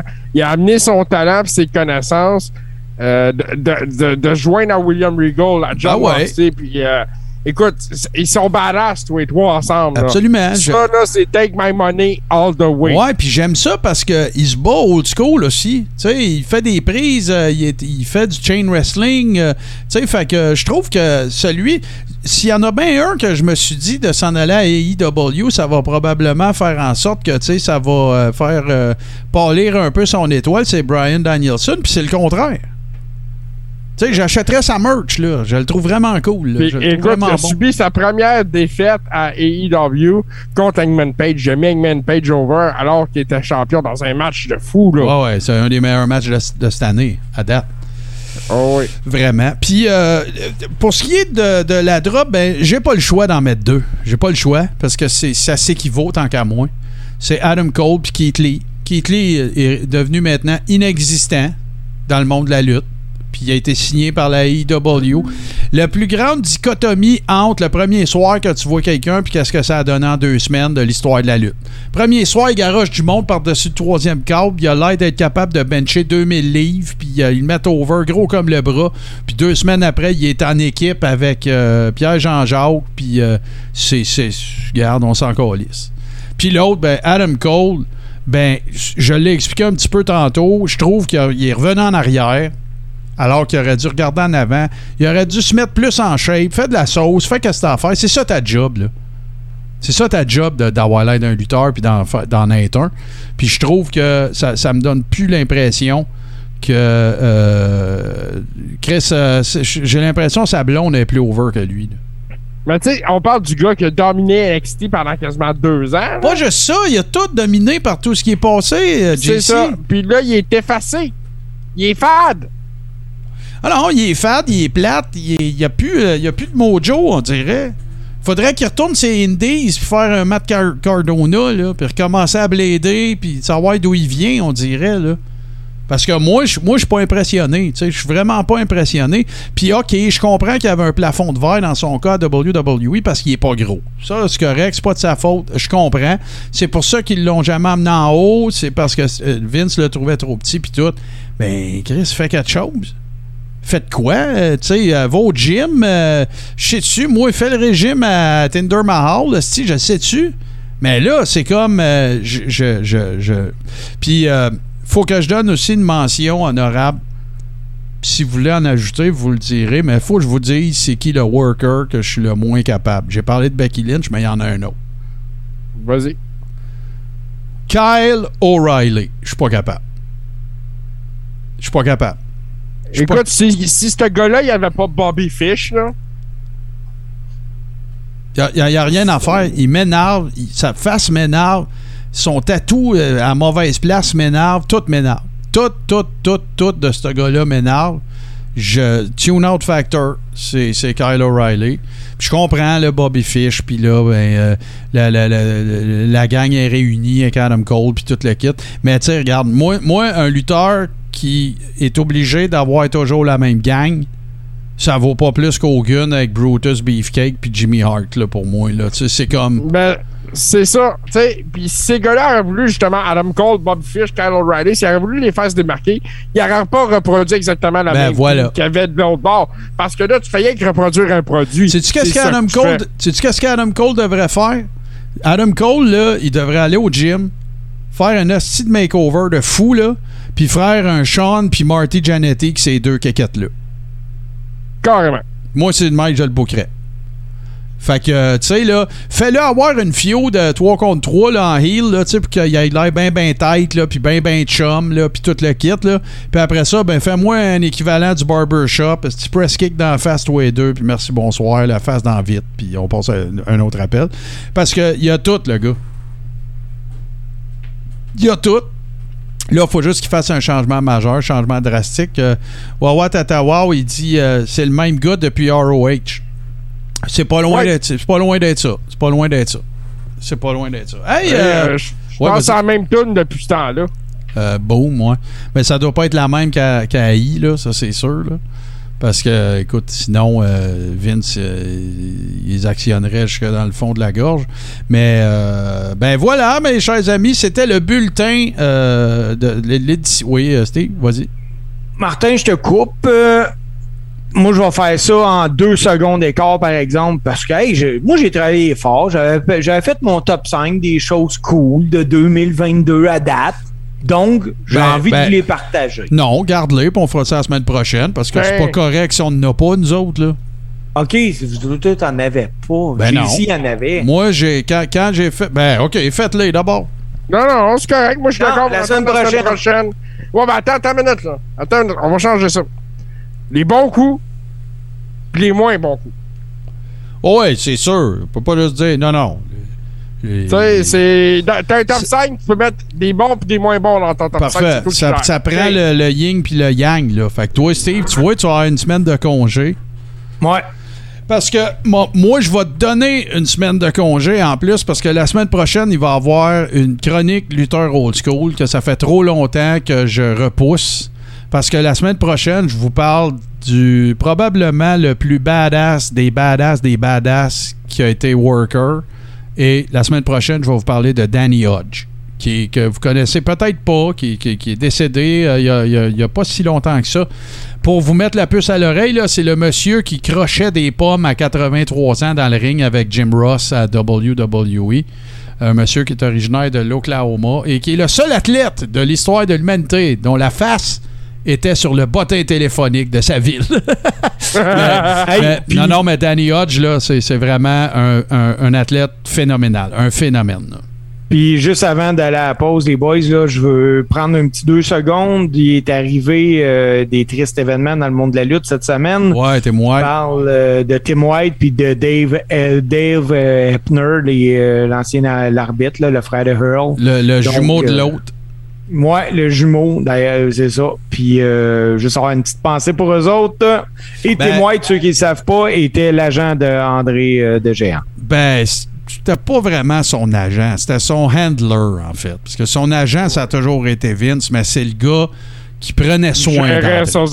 Ouais, c'est le gars qui prenait soin d'André, c'est le gars qui le conduisait partout. C'était son handler, en fait, là, le booking de billets d'avion, toutes ces affaires-là. Et l'autre affaire que vous savez peut-être pas de Tim White, c'est que toutes les batailles que. euh, Voyons, Bradshaw, puis. Euh, voyons, c'est pas, je veux les nommer, là, Simonac, là. euh, Euh, Ron Simmons. Ron Simmons, euh, toutes les batailles qu'ils ont eues dans le fameux bar où ils pétaient tout, le bar, c'était le bar de Tim White. Et c'est Vince McMahon qui leur criait des affaires genre Hey, oublie pas TV qui est là, puis oublie pas ci, puis oublie pas ça. Puis à, tout- à toutes les fois qu'il faisait des batailles dans le bar, puis Tim White qui avait ce bar-là pendant qu'il était ref, là. C'était comme sa petite son side hustle. Puis à toutes les fois qu'il y avait euh, des batailles, ben Vince, il faisait un chèque, puis Tim White, il rebâtissait son, son petit crise de bar, puis euh, tout le kit. Fait que, euh, ouais, c'est ça. Puis l'autre affaire, évidemment, Dave, euh, qui est le frère de Earl, puis Earl, il l'appelait Baby Earl. Pourquoi? Parce que c'est lui qui est sorti le premier des deux. euh, lorsque leur maman a accouché. C'était des jumeaux identiques. Puis on se rappellera évidemment de la fameuse feud, la première fois où il a été divulgué à la télé nationale, là, parce que Gamic-là, il l'avait déjà fait avant. Mais la première fois où ça a été divulgué qu'ils étaient deux, euh, le kayfabe pseudo existait encore dans ce temps-là, ben, c'est la fameuse fois où Hulk Hogan a perdu... euh, euh, c'était pas avec DiBiase, me semble, qu'il y avait Oui. eu comme deux refs, puis tout ça, à Saturday Night's Main Event.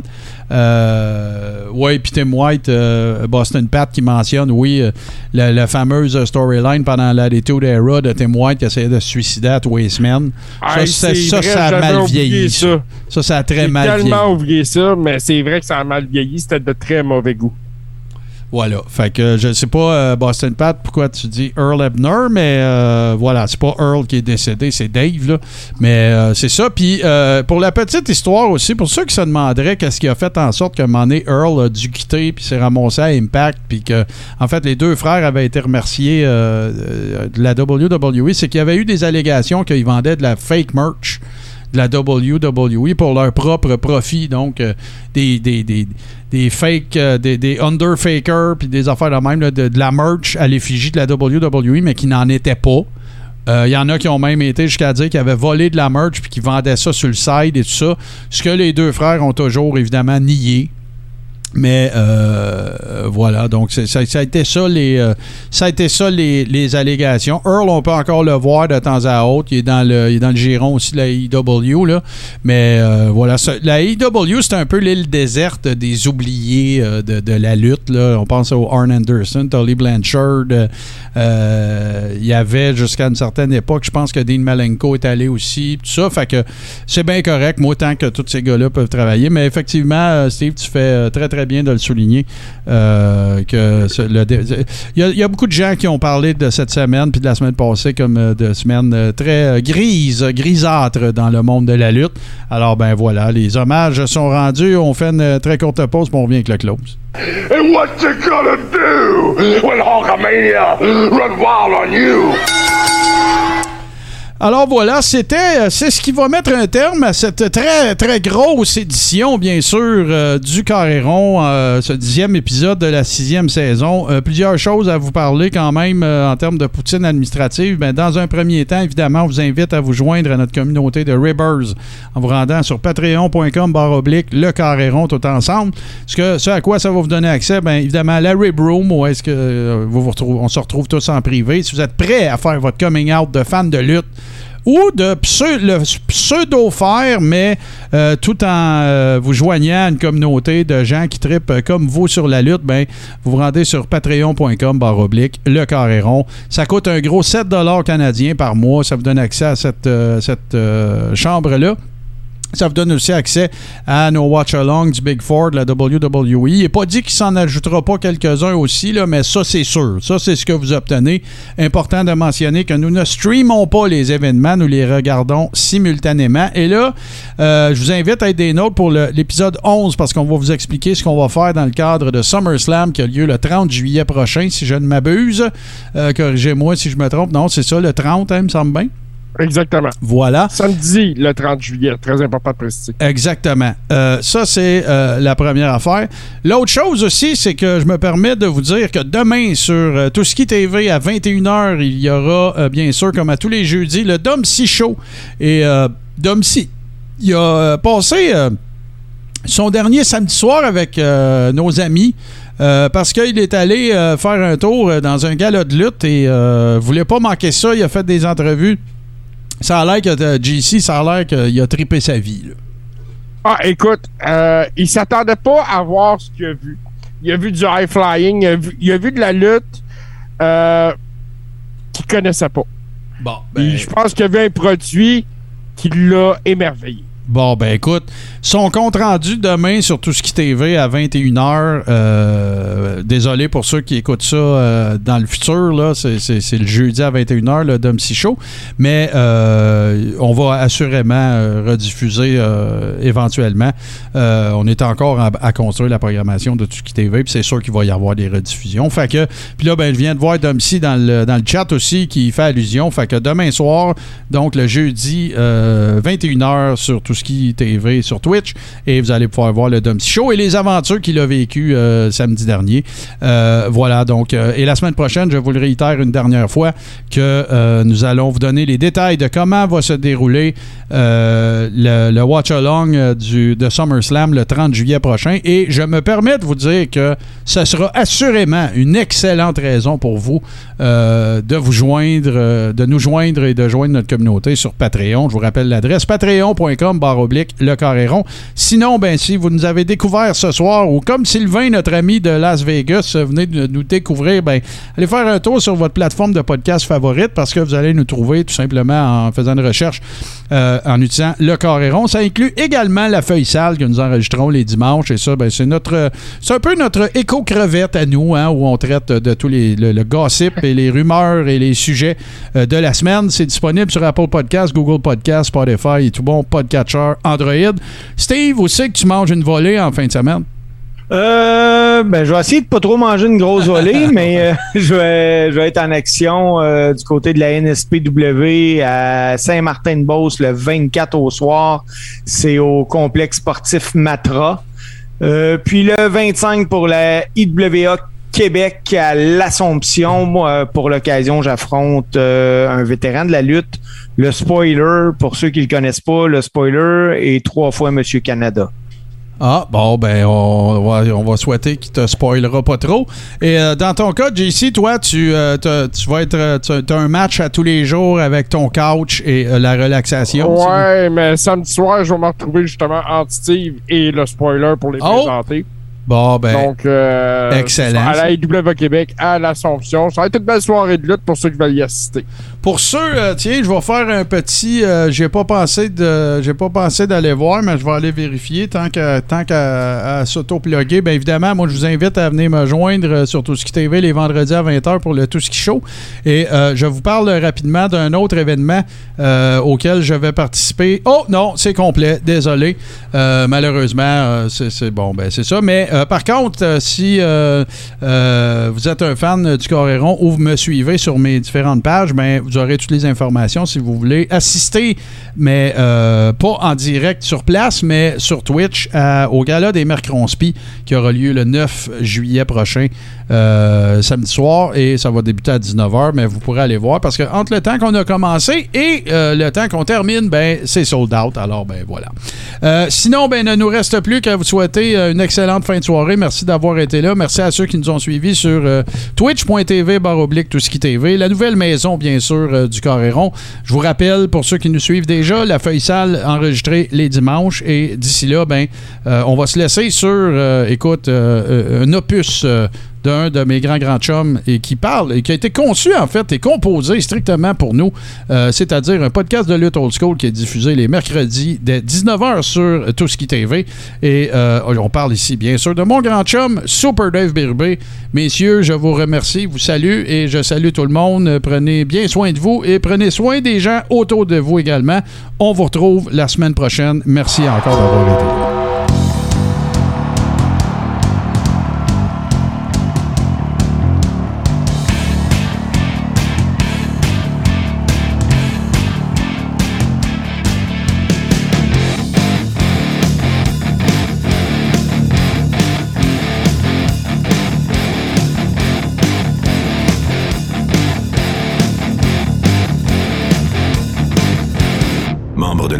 H2O Web Media.